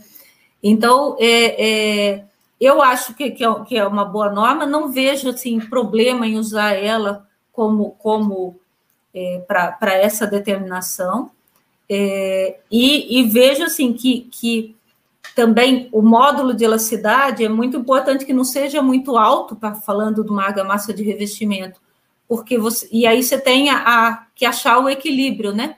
Porque geralmente o módulo de elasticidade alto está associado com, com um consumo de cimento alto. É, um consumo de cimento alto dá uma boa aderência inicial, então é, ele engana, né? Para quem porque alguns consultores especificam resistência de aderências, é, por exemplo, é, acima de 0,5, querem aderências altas como se isso fosse a favor da segurança.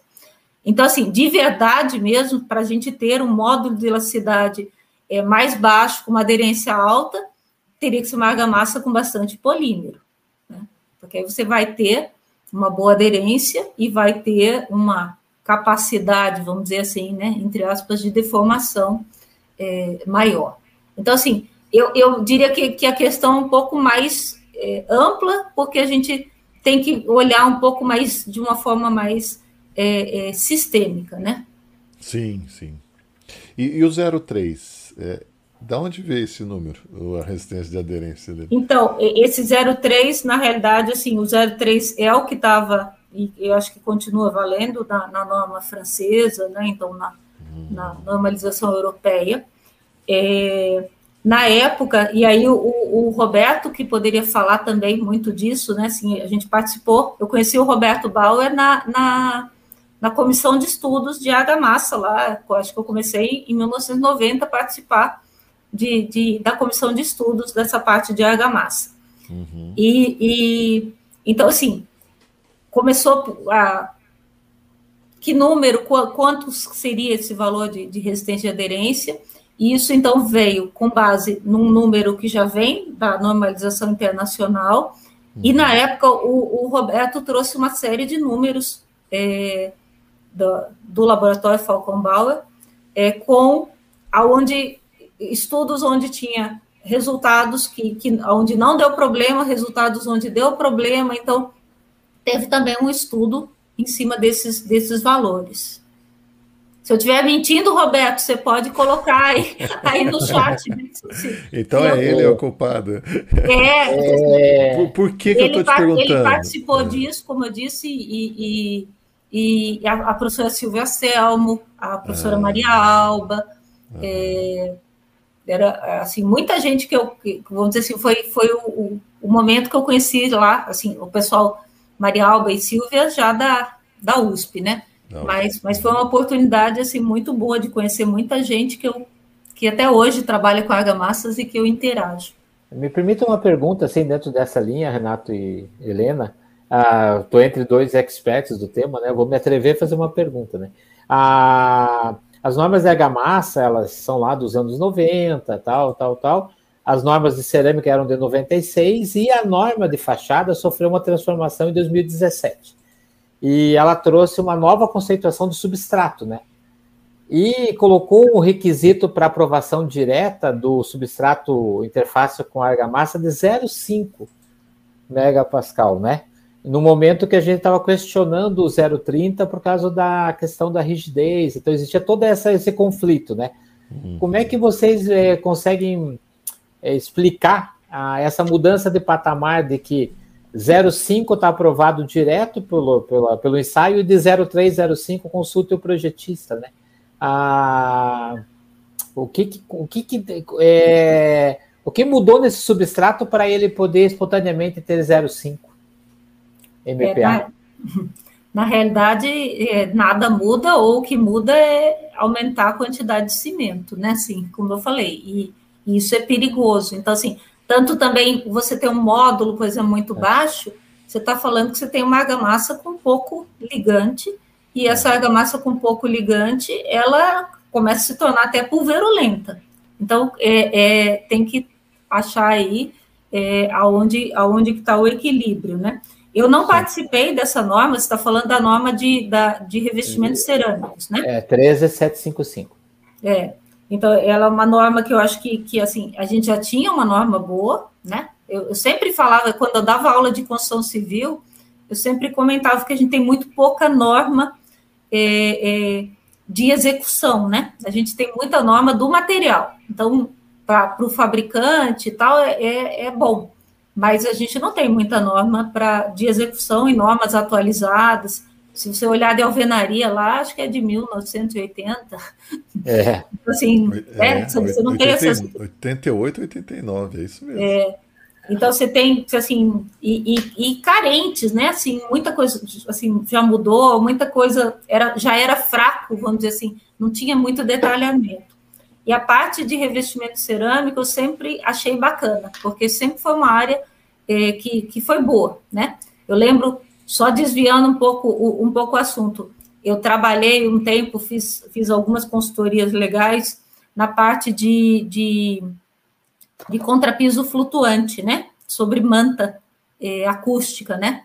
Que começou a ser um problema a questão do, de desempenho acústico, né? E, e principalmente do ruído de impacto e as construtoras começaram a fazer os contrapisos flutuantes, e começou a fissurar os contrapisos e, e, e dar problemas, né? E, e, eu fui fazer uma consultoria e, cheguei lá na empresa e tal, e estava o, o, diretor, né? O dono da empresa estava lá e tal. E, eu já tinha dado feito o laudo e era reunião na obra. E ele chegou muito agressivo para mim, dizendo que o que eu tinha escrito, doutora disse não sei o quê, e, e que tá, tá dizendo que a gente fez errado, e a gente fez um estudo com, com o pessoal de São Paulo, e que não sei o que e tal. E, e, e aí eu fui indo, conduzindo, explicando para ele o que o estava errado, que, que assim, não podia ser é, é, com pequena espessura, que tem que ser armado, né? Porque ele, ele não tem aderência, né? Ele é um, uma placa solta é, e, e, depende muito da, da, dessa compressibilidade da, da manta. Sim. Então tem, tem muitas coisas, né? Envolvidas nisso. E na época até foi, foi bacana que eu estudei muita coisa é, das, das, normas francesas, que são bem adiantados, e eu encontrei um artigo que eles já têm 50 anos que fazem contrapiso flutuante, agora já é mais que 50. Porque... então, é, é, então, eles já erraram muito, já, já aprenderam, né? Tem, tem norma, tem tudo. E, e, e acabou assim que no final dessa reunião, eu desviei para falar, porque no final dessa reunião eu fui explicando tal, ele foi amolecendo, porque, ele, como eu disse, ele chegou muito agressivo, achando que, que, que não era aquilo, que não. E, e, e aí, no final, eu falei para ele: ó, inclusive a norma, é, né, e na época era a norma de 97, eu acho que não era? Que era 96, é. é 96, e depois eles fizeram uma pequena correção, um negócio, né? Então, a, a é. norma de 96, eles é, é, já dizia na norma que quando você fizesse, que era o, o, o flutuante, por exemplo, sobre uma manta de impermeabilização, de, de coisa, que, que, tinha que usar, é, fazer armado, já tinha algumas coisas especificadas lá. Então, assim, uhum. então em 96 a gente já dizia como fazer, e, e dizia bem feito, assim, é, é, então a parte era, no caso aí, a, a de piso, né? Uhum. E, e, então, assim, eu acho que a, que a norma de, de, de, revestimento cerâmico evoluiu muito. Eu não participei dessa parte, então, assim, da, da, dessa definição desses, desses parâmetros. Não participei por falta de, de tempo, na época que fui convidada e acabei me omitindo, vamos dizer assim, não, não consegui participar. Uhum. Mas, mas eu, assim, concordo com você que, que, na realidade, assim, a gente não precisa mais do que esse 0,3 de, de de, de aderência, tem que separar bem o que é resistência de aderência, porque a norma, inclusive, acho que acabou ficando com uma coisa que eu acho que é um equívoco, que é, é chama de aderência superficial, aquilo não é aderência, aquilo é uma resistência superficial, né? Então, eu acho que, que, que separar bem o que é a resistência superficial, que vai medir, né? Então, inclusive, se está pulverolento ou não aquele material, e a resistência de aderência à tração, que é quando você corta e quando é numa interface, né? A aderência é, é, é, entre dois materiais diferentes, né? Perfeito. Não, a pergunta foi colocada a propósito, sabe? Porque a, a gente que procura, né? Aprendi com o professor Renato aí, a manter um embolso mais equilibrado, ah, então a gente vai conviver com resultados e comemorar resultados de 0,31, 0,33, que no nosso, né, Renato, no nosso olhar coletivo global do, do painel teste é muito melhor que um 048, 050, né? É, no, no eu já fui chamada para dar laudo de, de, de fachada é, que estava dando, por exemplo, falando em termos de média, a norma não fala em média, né? São sempre uhum. né, 8, 12 e tal, valores uhum. tal. Mas, mas eu fui chamada para é, é, fazer um, um, um, laudo que respaldasse para eles, porque, vamos dizer assim, em média estava dando tipo 0,25, uma coisa assim, e, uhum. e veio uma orientação de fora que era para arrancar toda a fachada. E a gente foi uhum. lá e estava tudo perfeito. Perfeito. Né? Um prédio inteiro arranca uhum. tudo porque, porque não não não está em conformidade com a norma, né? Perfeito. Então, assim, é, é muito complicado, né? Eu já fiz um trabalho que eu falei, aquele que eu fiz com a, com a, com a professora Silvia Selmo no Moinho Fortaleza. Moinho. Eu li esse trabalho. O, o, o, do Moinho tinha uma parte que era uma parte antiga, que até é, é, judiação, assim, até é, foi, foi fazer alguns testes lá, que era uma argamassa só de, de, de, de cal e areia, e tinha outra que tinha pouco cimento e tal, estavam perfeitas, e a aderência era tipo 0,10. Perfeita. E aí tinha uma, uma, uma fachada nova lá que tinha, que tinha um, um, um revestimento daquele assim cinza escuro, cheio de cimento, todo fissurado, e a aderência era 0,81 MPa. É. todo, todo trincado, cheio de problema de infiltração de água, mas a aderência era boa. Eu vou contar de primeira mão, então. A 13749 e a 13. Não, é a 13749. Esse é um spoiler, né? Ele vai dar um spoiler. É, é um spoiler. E a. É, como é, eu nunca lembro o número daquela de caracterização, é a 13. 7200. Não, 13521, é isso? Não. Eu não sei número de nenhuma. Ah, Ainda mais agora que eu não estou lidando é. tão diretamente, né? Que eu Se você quiser aí, saber da lei de inovação, de repente eu te digo a, a, o número. É a 13281, a de caracterização. Elas estão em revisão, né? Mas estão em revisão internamente nas universidades, né? Para que depois elas vão, vão abrir. Ah, eu acho que daqui a um mês, mais ou menos, ou dois, vão abrir para começar a revisão mesmo, mas o pessoal da Poli, da UG, já, já, já, vão vir com a coisa pronta, lá da, o, o Ângelo e tal. Mas o que, que acontece? É, tá uma discussão porque o zero o pessoal da indústria quer diminuir o 03 para poder pôr mais polímero, para poder ganhar em, em menores módulos, né? deixar a massa mais flexível mas é, fica essa discussão do 03, para não encarecer tanto a argamassa industrializada. Eu achei uhum. interessante. Né? E me perguntaram de onde veio o 03. Falei, é, boa pergunta, né? Eu não sei também. É, então, assim, veio da, da norma francesa, que usa o 03, mas usa o 03, é, é muito claro, inclusive assim, ó, 03 é quando dá ruptura de interface. Ah. Ou seja, quando é aderência de verdade. Aderência porque em muitos casos você não tem, não é aderência, né? É uma ruptura coesiva, né? Por exemplo, se rompe no hum. meio da camada, porque eu sempre falo é. É, que as pessoas dizem, ah, rompeu no meio da camada, isso não é perigoso. Digo, tem, se você está fazendo um ensaio, vai ter que romper em algum lugar, né? Então, seja lá o que número for, mas vai romper em algum lugar. E romper no meio da camada é uma ruptura coesiva, a não ser que, que tenha duas camadas, que seja problema de chapada, né? Chapada. Mas quando não é, se realmente está rompendo aquela ruptura que, que, que, que você é, não vê uma camada e outra camada e se separa lá no meio do material, é, esse tipo de ruptura pode dar um valor mais baixo. Porque, porque assim, eu, eu sempre digo, nunca vi cair pedaço de reboco desse jeito, não cai. Okay. Né? É. É, é e nem, né? é, exatamente, é, é, é descolamento. Então, é, a, a, norma francesa lá do meu tempo, aí, que eu comecei a estudar lá em, em 90, né? É, é, desde lá já alertava isso. Perfeito, Renato. Está muito associado ao tipo de ruptura, e a gente pegou e vai direto só no número. E aí a é gente, a, a, gente cria um bordão, né? Uma maneira é. meio cartilha quando tem que interpretar. Sobe ali o comentário do professor Roberto Bauer. Ele, é, ele, te, ele te confirmou as tuas palavras. Ali, que bom, é, né? É, olha, ali, boas ó, lembranças, deixa, é, boas lembranças é verdade. Aí ele e é o segundo, assim, ó, Esses ensaios incluíram os realizados pelo Liberato Bernardo, na época no IPT. Você lembra quem é? Não, não lembro. Liberato. Sim, sim. Eu lembro, é assim, não, não, não, não, não me lembro dele, mas é isso mesmo. Então, tinha resultados do IPT, foram reunidos resultados aí disponíveis, e, uhum. e para analisar isso, é, revestimentos que estavam que, que é, bem e revestimentos que não que não tinham bom. Você acha viável? Você acha então, viável, então, é... né? A gente diminuir um pouco o 0,3, mas pensar em mais elasticidade. Né? Não, mas o que aconteceu? Existiu um número eu falei, francês, é pensar né? muito em tipo de ruptura associado é, ao número. Perfeito.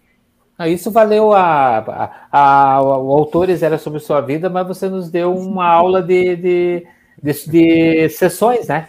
A, o, veja bem, ó, a informação. O número veio lá da França e foi tropicalizado no Brasil, né?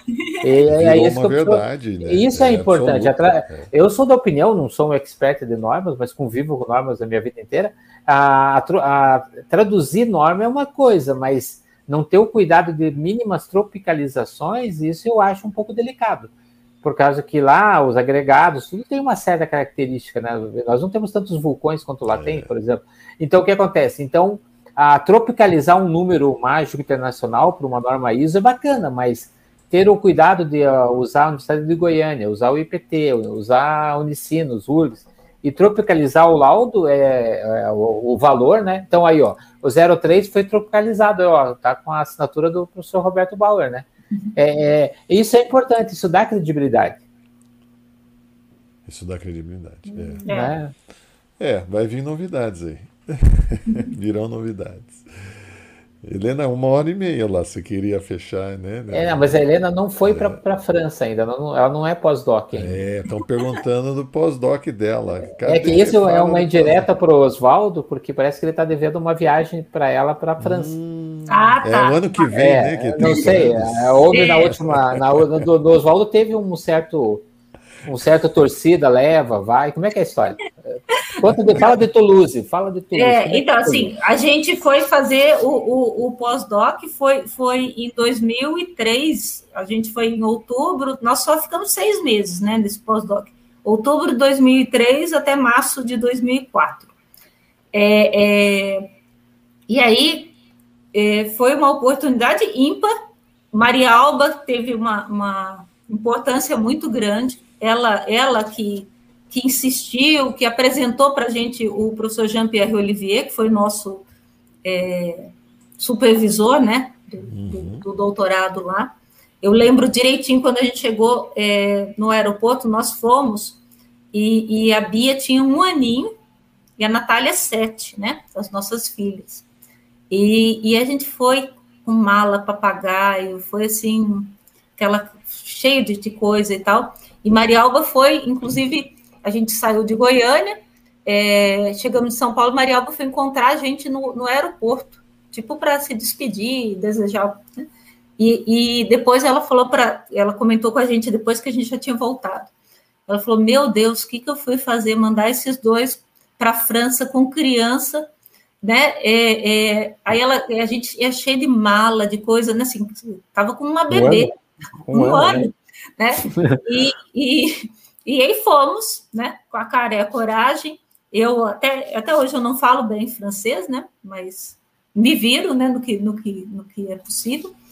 E, e, e, e aí é, é, fomos para lá. A gente foi fazer um trabalho na parte de que é a minha outra atuação, né? Eu, eu trabalho na parte de engenharia com é, argamassas, revestimento cerâmico, com alvenaria, com essa parte de projeto, com a parte de materiais.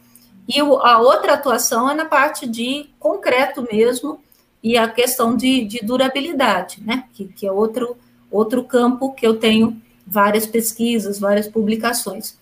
E aí é, nós fomos para lá para fazer dentro desse, de um projeto que era um projeto com furnas, né?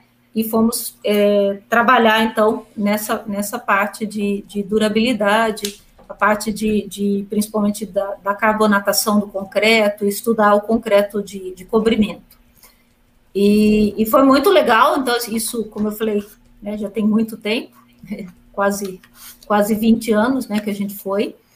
É, a nossa menina, essa mais nova, agora está com 19, né, fez, fez dois aninhos lá na, na na, na França e foi muito complicado, né? Assim, não foi fácil ir para a França, trabalhar, trabalhar muito. Levamos um monte de trabalho do Brasil, que foi a maior burrice, né? Assim, você não tem que levar, você tem que ir para trabalhar lá e viver, né? A vida de lá. Mas mesmo assim, a gente só tem experiência, assim, lembrança boa, sabe? Foi, foi assim, muito, muito, muito bom como como experiência profissional, como experiência familiar.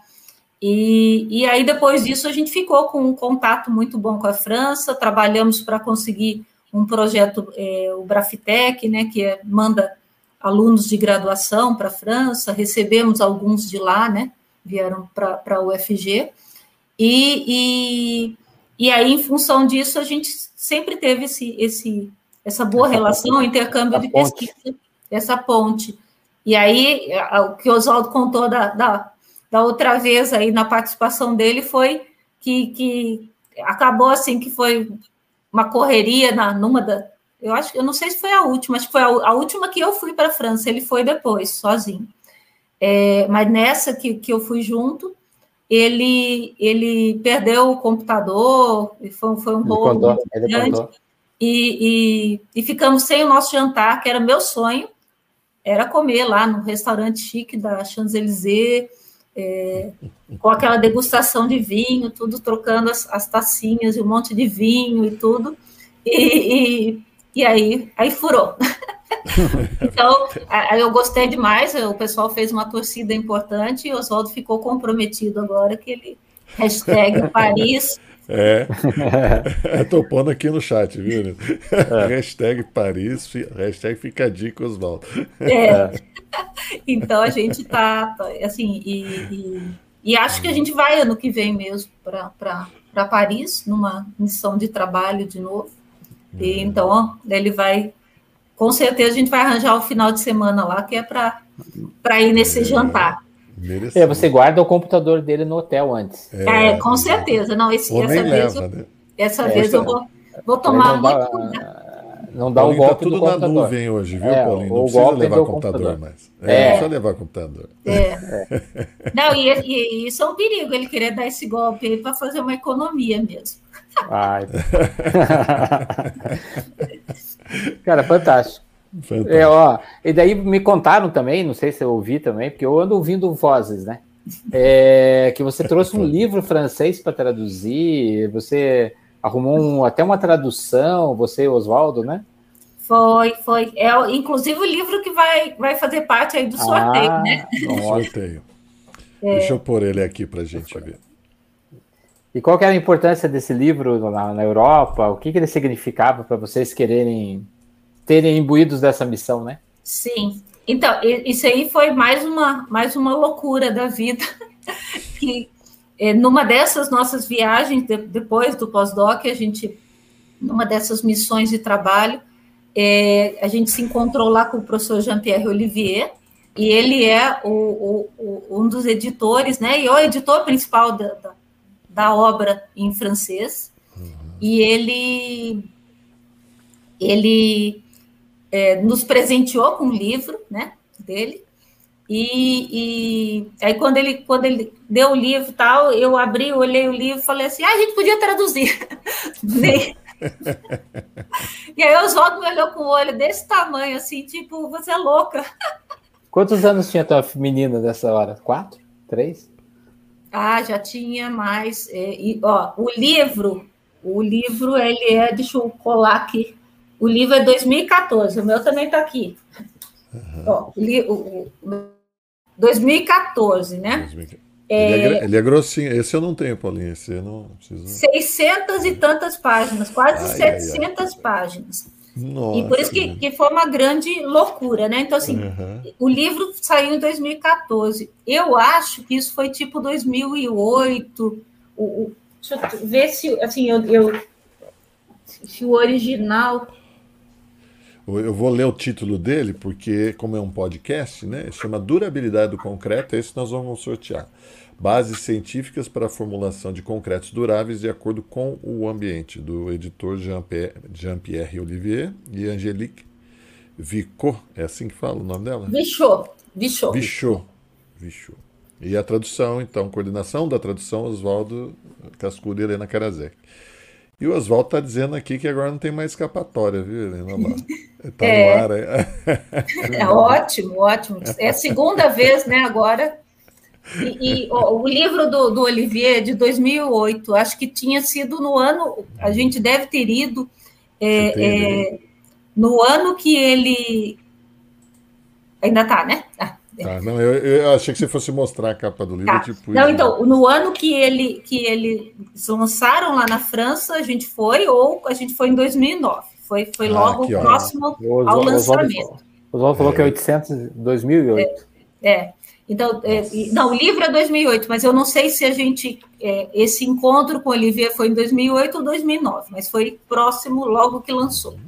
E aí, é, é quando eu falei o, o professor Jean-Pierre achou o máximo, e já, oba, não, acho que é importante, não sei o que e tal, isso é bom para vocês, uma experiência também, que vai aprender muito e tal, e aí a gente chegou no hotel, o Oswaldo falou, você é louca, você, já, tem noção do que é traduzir todo, todo esse livro e tal, e, e, e aí Então, você vê de 2008 ou 2009 até 2014 para sair o livro.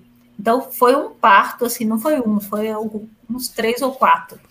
É, deu muito trabalho, é, é, é, é, muito complicado traduzir. Eu hoje, assim, eu prefiro mil vezes escrever um capítulo do que traduzir um capítulo de, de outra pessoa. É, porque, assim, se você não tomar cuidado, você acaba transformando toda a ideia.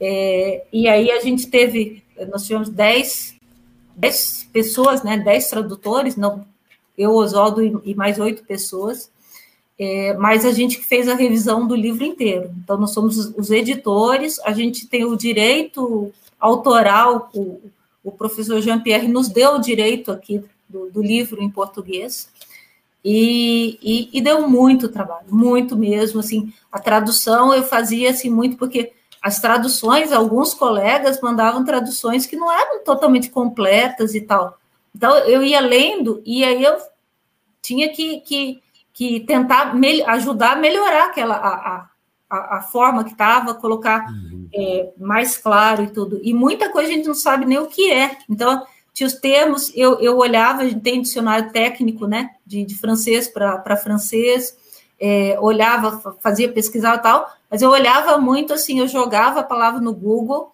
e pedia para ver imagem, pra, pra, porque muitas vezes era alguma coisa, uma peça estrutural, estava falando, né, é, é, das aduelas. Então, assim, e, e a gente não tem esse vocabulário, né? Então, você, tinha, você tem que sair olhar a imagem, aí tentar e voltar para no português e, e, procurar em pontes como é que são os termos de cada coisa para tentar, para voltar e fazer, fazer a tradução. Então, assim, deu muito trabalho, depois deu trabalho para conseguir publicar né, um livro grande, caro, uhum. é, mas acabou assim que dá muita satisfação, porque é um livro muito bom, né? A, o original em, em francês é, é muito completo, e, e, a gente não tem nada igual aqui no Brasil, realmente, ainda, né? É, é, então, eu acho que, que é uma obra, assim, que, de novo, não é. conta muito para o currículo, né?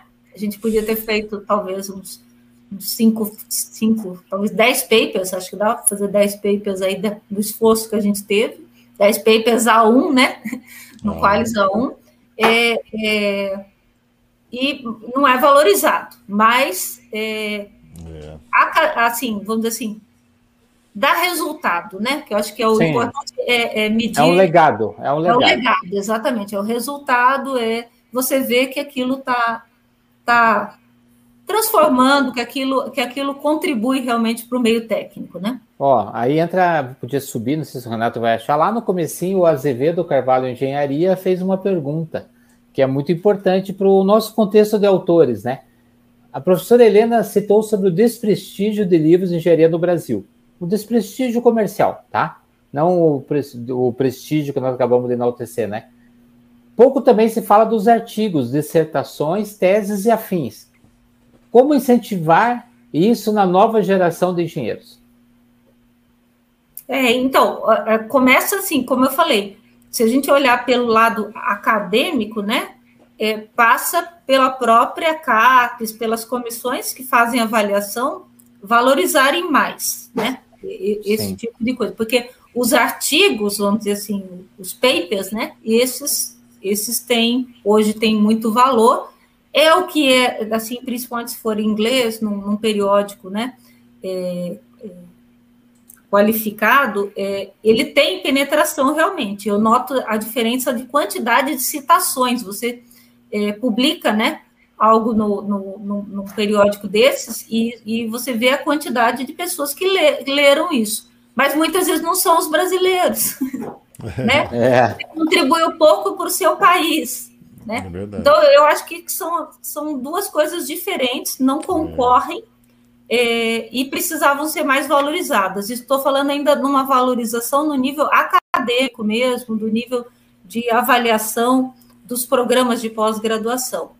Aí depois tem a parte financeira, né, comercial aí que a gente uhum. falou, e realmente os livros também não, é, é, os autores recebem assim muito pouco, né? Uhum. É, o, Ibracon recebe, queria, né? o Ibracon queria dar para a gente é, é, é, dois exemplares para mim, dois para Oswaldo. É. E aí a gente talvez... teve, teve, que brigar para conseguir mais alguns, né? Assim, talvez nós... uma, uma startup, um, os e-books mudem esse quadro, né? É verdade, não, é, é verdade. Né? É, como mudou para música, né? Como então, é. quem sabe, né? Fica a dica, né? É uma, uma, uma startup de livros, né? É. não, bacana. Não, as perguntas, notou como as perguntas foram nascendo espontaneamente, né? É, nossa, a gente chegou a uma condição muito legal, né? Eu acho que é, foi bem natural, né, Helena? E eu acho que a, como eu comecei lá, né? É, coloco nesse momento é um território que você está deixando, né? De conhecimento entre o gesto e a palavra, né? Eu acho que isso é bem legal, né? Não é minha, pessoal, não é minha essa colocação, é de alguém muito superior, né? Que não está mais conosco, que é Joaquim Cardoso, né? Que eu sempre faço questão de lembrar, né? Uhum. É um grande calculista, um grande homem brasileiro, né? E lá do Nordeste também, né? A terra do Oswaldo. É. E o Nordeste é, tem pérolas fantásticas, né? Eles, lá, não, lá não nasce, né? Lá as pessoas estreiam, né? Estreiam. Oswaldo vai gostar dessa. É. Mas diz que é o baiano, né? Mas, não, não, o Nordeste todo, não seja engano, não seja injusto. Olha, é. Suassuna, Suassuna não é baiano. Uhum. Belchior não é baiano. Não, é, não, Suassuna não é. é. Belchior não é baiano. Não é baiano também. É. Verdade. É, Luiz Gonzaga, né? Baiano, né? É. é, Caetano é baiano. Caetano é. Helena, o pessoal está parabenizando aqui e eu acho que a gente pode ir para o sorteio, né? Helena, muito obrigado. Eu queria que você deixasse algumas palavras para os mais novos, né? E, e para a nossa geração também. A gente tem você como uma referência, né? É, principalmente por, por esse teu lado prático, né? É, aplicar a, a, engenharia, pegar a técnica, levar para a prática, pegar a prática e voltar para a técnica. Eu comentei até aqui né, do, do, daquele trabalho da Votorantim, que vocês de, de, usar um saco de cimento, a fibra né, do saco como uma, uma, uma adição né, numa argamassa para diminuir o módulo. E é assim que a engenharia tem que funcionar. Né? A gente tem que criar, é, é, ser criativo. Né? Engenharia é isso. Né? É, é, é isso mesmo. E acho assim, é, eu, eu, acho que passa muito por essa paixão, né, pela, pela, pela engenharia. A gente tem que se atirar de cabeça mesmo, tentar é, fazer o melhor. É, a, a, boa engenharia é feita com muito estudo, então assim não, não adianta a pessoa achar que, que é só ir para a obra e aprender com o mestre. É, mas tem que aprender com o mestre também, né? Tem que estudar muito, tem que ter humildade para aprender com o mestre, com o pedreiro. Eu sempre gostei muito de ir para a obra, né? E conversar mesmo, assim. Com, aí subia conversando com o mestre, descia conversando com o pedreiro e tal. E a gente aprende muito. Então, acho que, que o segredo é, é esse mesmo, né? É estudar muito, né? Valorizar a teoria, porque essa teoria ela é importante, as bases científicas, né, é, do, do, que de, to, de todo esse conhecimento, mas também não adianta só ficar dentro do escritório, no ar-condicionado, você tem que ir lá e ver na prática, e eu aprendi muito com, com um colega que, que a gente trabalhou aqui, que foi o Carlos Skeff, na época dos projetos de revestimento fachada e de alvenaria, ele é um engenheiro, assim, nota 11, né, e, e, eu aprendi muito essa questão da observação. Tá aí, assim, vocês perguntaram, eu fiquei pensando, o que, que eu vou falar? Não, não, não tinha nenhuma ideia, mas acho que essa é uma, uma, uma dica legal, assim, de deixar. É, a gente aprendeu a observar mais, a gente não olha as coisas, então, assim, na época que eu comecei a fazer os projetos, eu aprendi com ele a, a, a observar as coisas. Então, por exemplo, você vai fazer uma pingadeira. Então, você sai olhando dos prédios o que, que, o que funcionou, o que não funcionou e tentando entender o porquê, né? É, então, eu, quando, quando dava aula de construção civil, o nosso prédio lá da, da Escola de Engenharia Civil, ele é, ele é um prédio muito longo, né? E, e tem uma junta de movimentação e eu dava aula e tinha uma a junta passava exatamente na minha sala, então eu achava ótimo, né? Assim, porque aí quando eu ia falar de junta de movimentação, eu já mostrava o exemplo e aí tinha junta no corredor e dentro da sala não tinha junta no piso. Tinha na parede, né? E, é, e não tinha no piso. E o piso estava todo trincado, né? E dando, fazendo contorno. Ele dizia: olha aqui, ó, se a gente não faz, a natureza faz, só que vai fazer tudo torto, porque, né? Vai buscar o, os pontos mais fracos e tal. Então, assim, essa observação é um negócio muito bacana, e, e, e, é e isso a gente aprende, né? Não é uma coisa assim então, eu, eu aprendi muito. Então, hoje, eu tudo que eu, que eu olho, eu começo a olhar e, e tentar entender por quê. Porque aí você é, consegue projetar algo melhor se você entende realmente o que está acontecendo e não fica só repetindo né, é, a, o que os outros fazem, simplesmente. Porque algumas vezes o que os outros fazem dá certo e outras vezes não dá certo. Mas se você entende os porquês, e voltando lá para o que eu comentei antes, do início lá do pessoal da arquitetura, que me forçava a entender, eles queriam entender os cálculos que eles estavam fazendo. Eu acho que esse é o grande segredo para a gente ser um bom profissional. Nossa, ótima. Perfeito.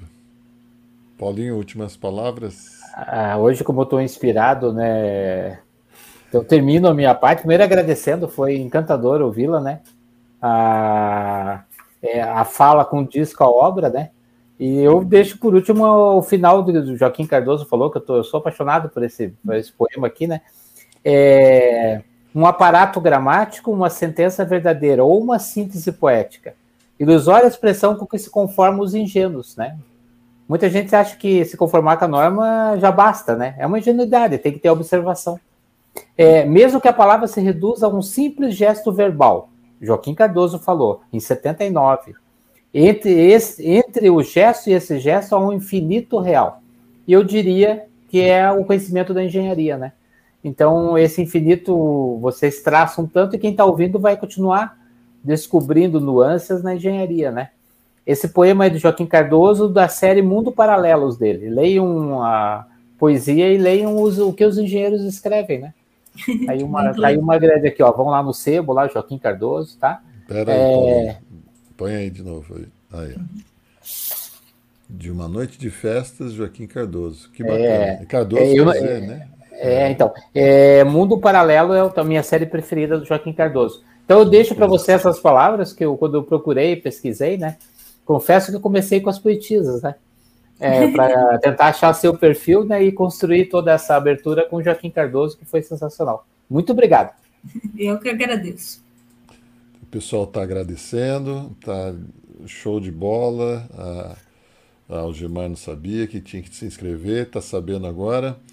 Te admiro, a Lídia é admiradora, te admiro, professora Helena. Obrigada.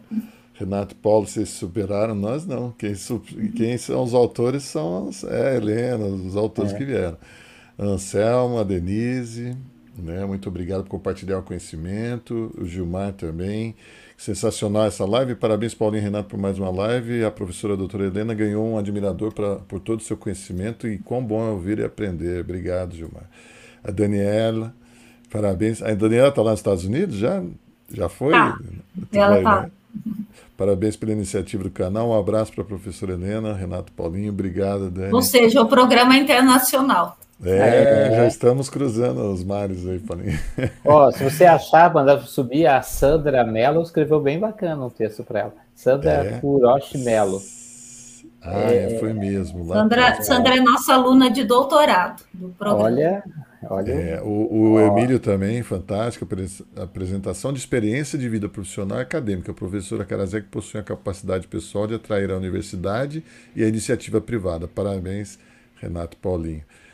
Aqui, e a Sandra, é, a Sandra. Não, Maria Margarete, é. vocação, professora Helena Karazek, vocação, estudo, foco, disciplina, dedicação e transferência de conhecimento.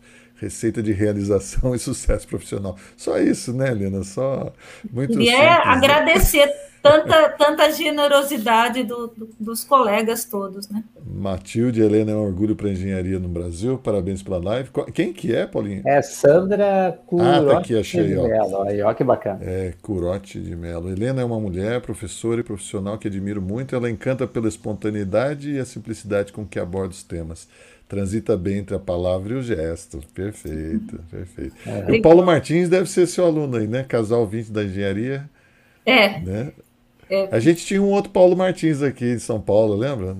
sim, sim. Helena Patafly. É, é o, e o Paulo Martins, ele, ele é irmão de, de, de do, do, Marcelo Martins, que, que foi amigo dos meus irmãos em Sorocaba. Depois eu fui Nossa. descobrir que, que o Paulo Martins fazia. O, o, o irmão dele estava é, sempre na minha casa.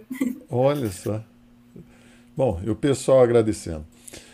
Helena, quero agradecer pessoalmente, é um, sempre uma satisfação. Você é uma pessoa admirável, muito, como o pessoal falou, muito simples. Você consegue transformar né, as coisas mais complexas numa simplicidade dentro de um, de um legado engenheirístico, né, sem sair da, da linha, né, da técnica. E, e, o pessoal estava eh, aqui na torcida. Foi, foram meses aqui, o pessoal, cadê a Helena? Eu falei, a ah, Helena tá difícil, mas ela vem. e que bom que você veio. E, e, eu agradeço de coração por esse momento, né? Foi, foi muito bom. Eu, eu admiro a Argamassa pelos teus estudos, né? Eu, eu, eu, eu, começou assim, eu era da área de concreto, o Cavani parou de dar as aulas dele e falou, Renato, agora você assume. Eu falei, mas onde é, por onde eu começo? Aí eu fui, aí que eu entrei na área de argamassas, né? Só, tem pouco tempo, né? Só estou há seis anos na área de argamassas. É. E, e, eu ia dizer que bom que você insistiu para eu vir. Eu gostei demais, assim. Ah, que bom. Que bom, que ficamos bom. encantados. E isso vai virar, então, pessoal, um podcast daqui uma semana. Depois eu passo o link, tá, Helena? E fica aqui gravado no YouTube. Então, a todos um bom descanso, Helena, muito obrigado. Bom descanso, boa semana. E ficamos aqui mais uma vez com o nosso trabalho aqui do, dos autores. Tá bom? Obrigada a vocês e, e, a todas as pessoas aí, as palavras carinhosas de todos. Obrigado, Helena. Viva a boa engenharia. Viva a boa Viva engenharia. boa engenharia. Boa noite, gente.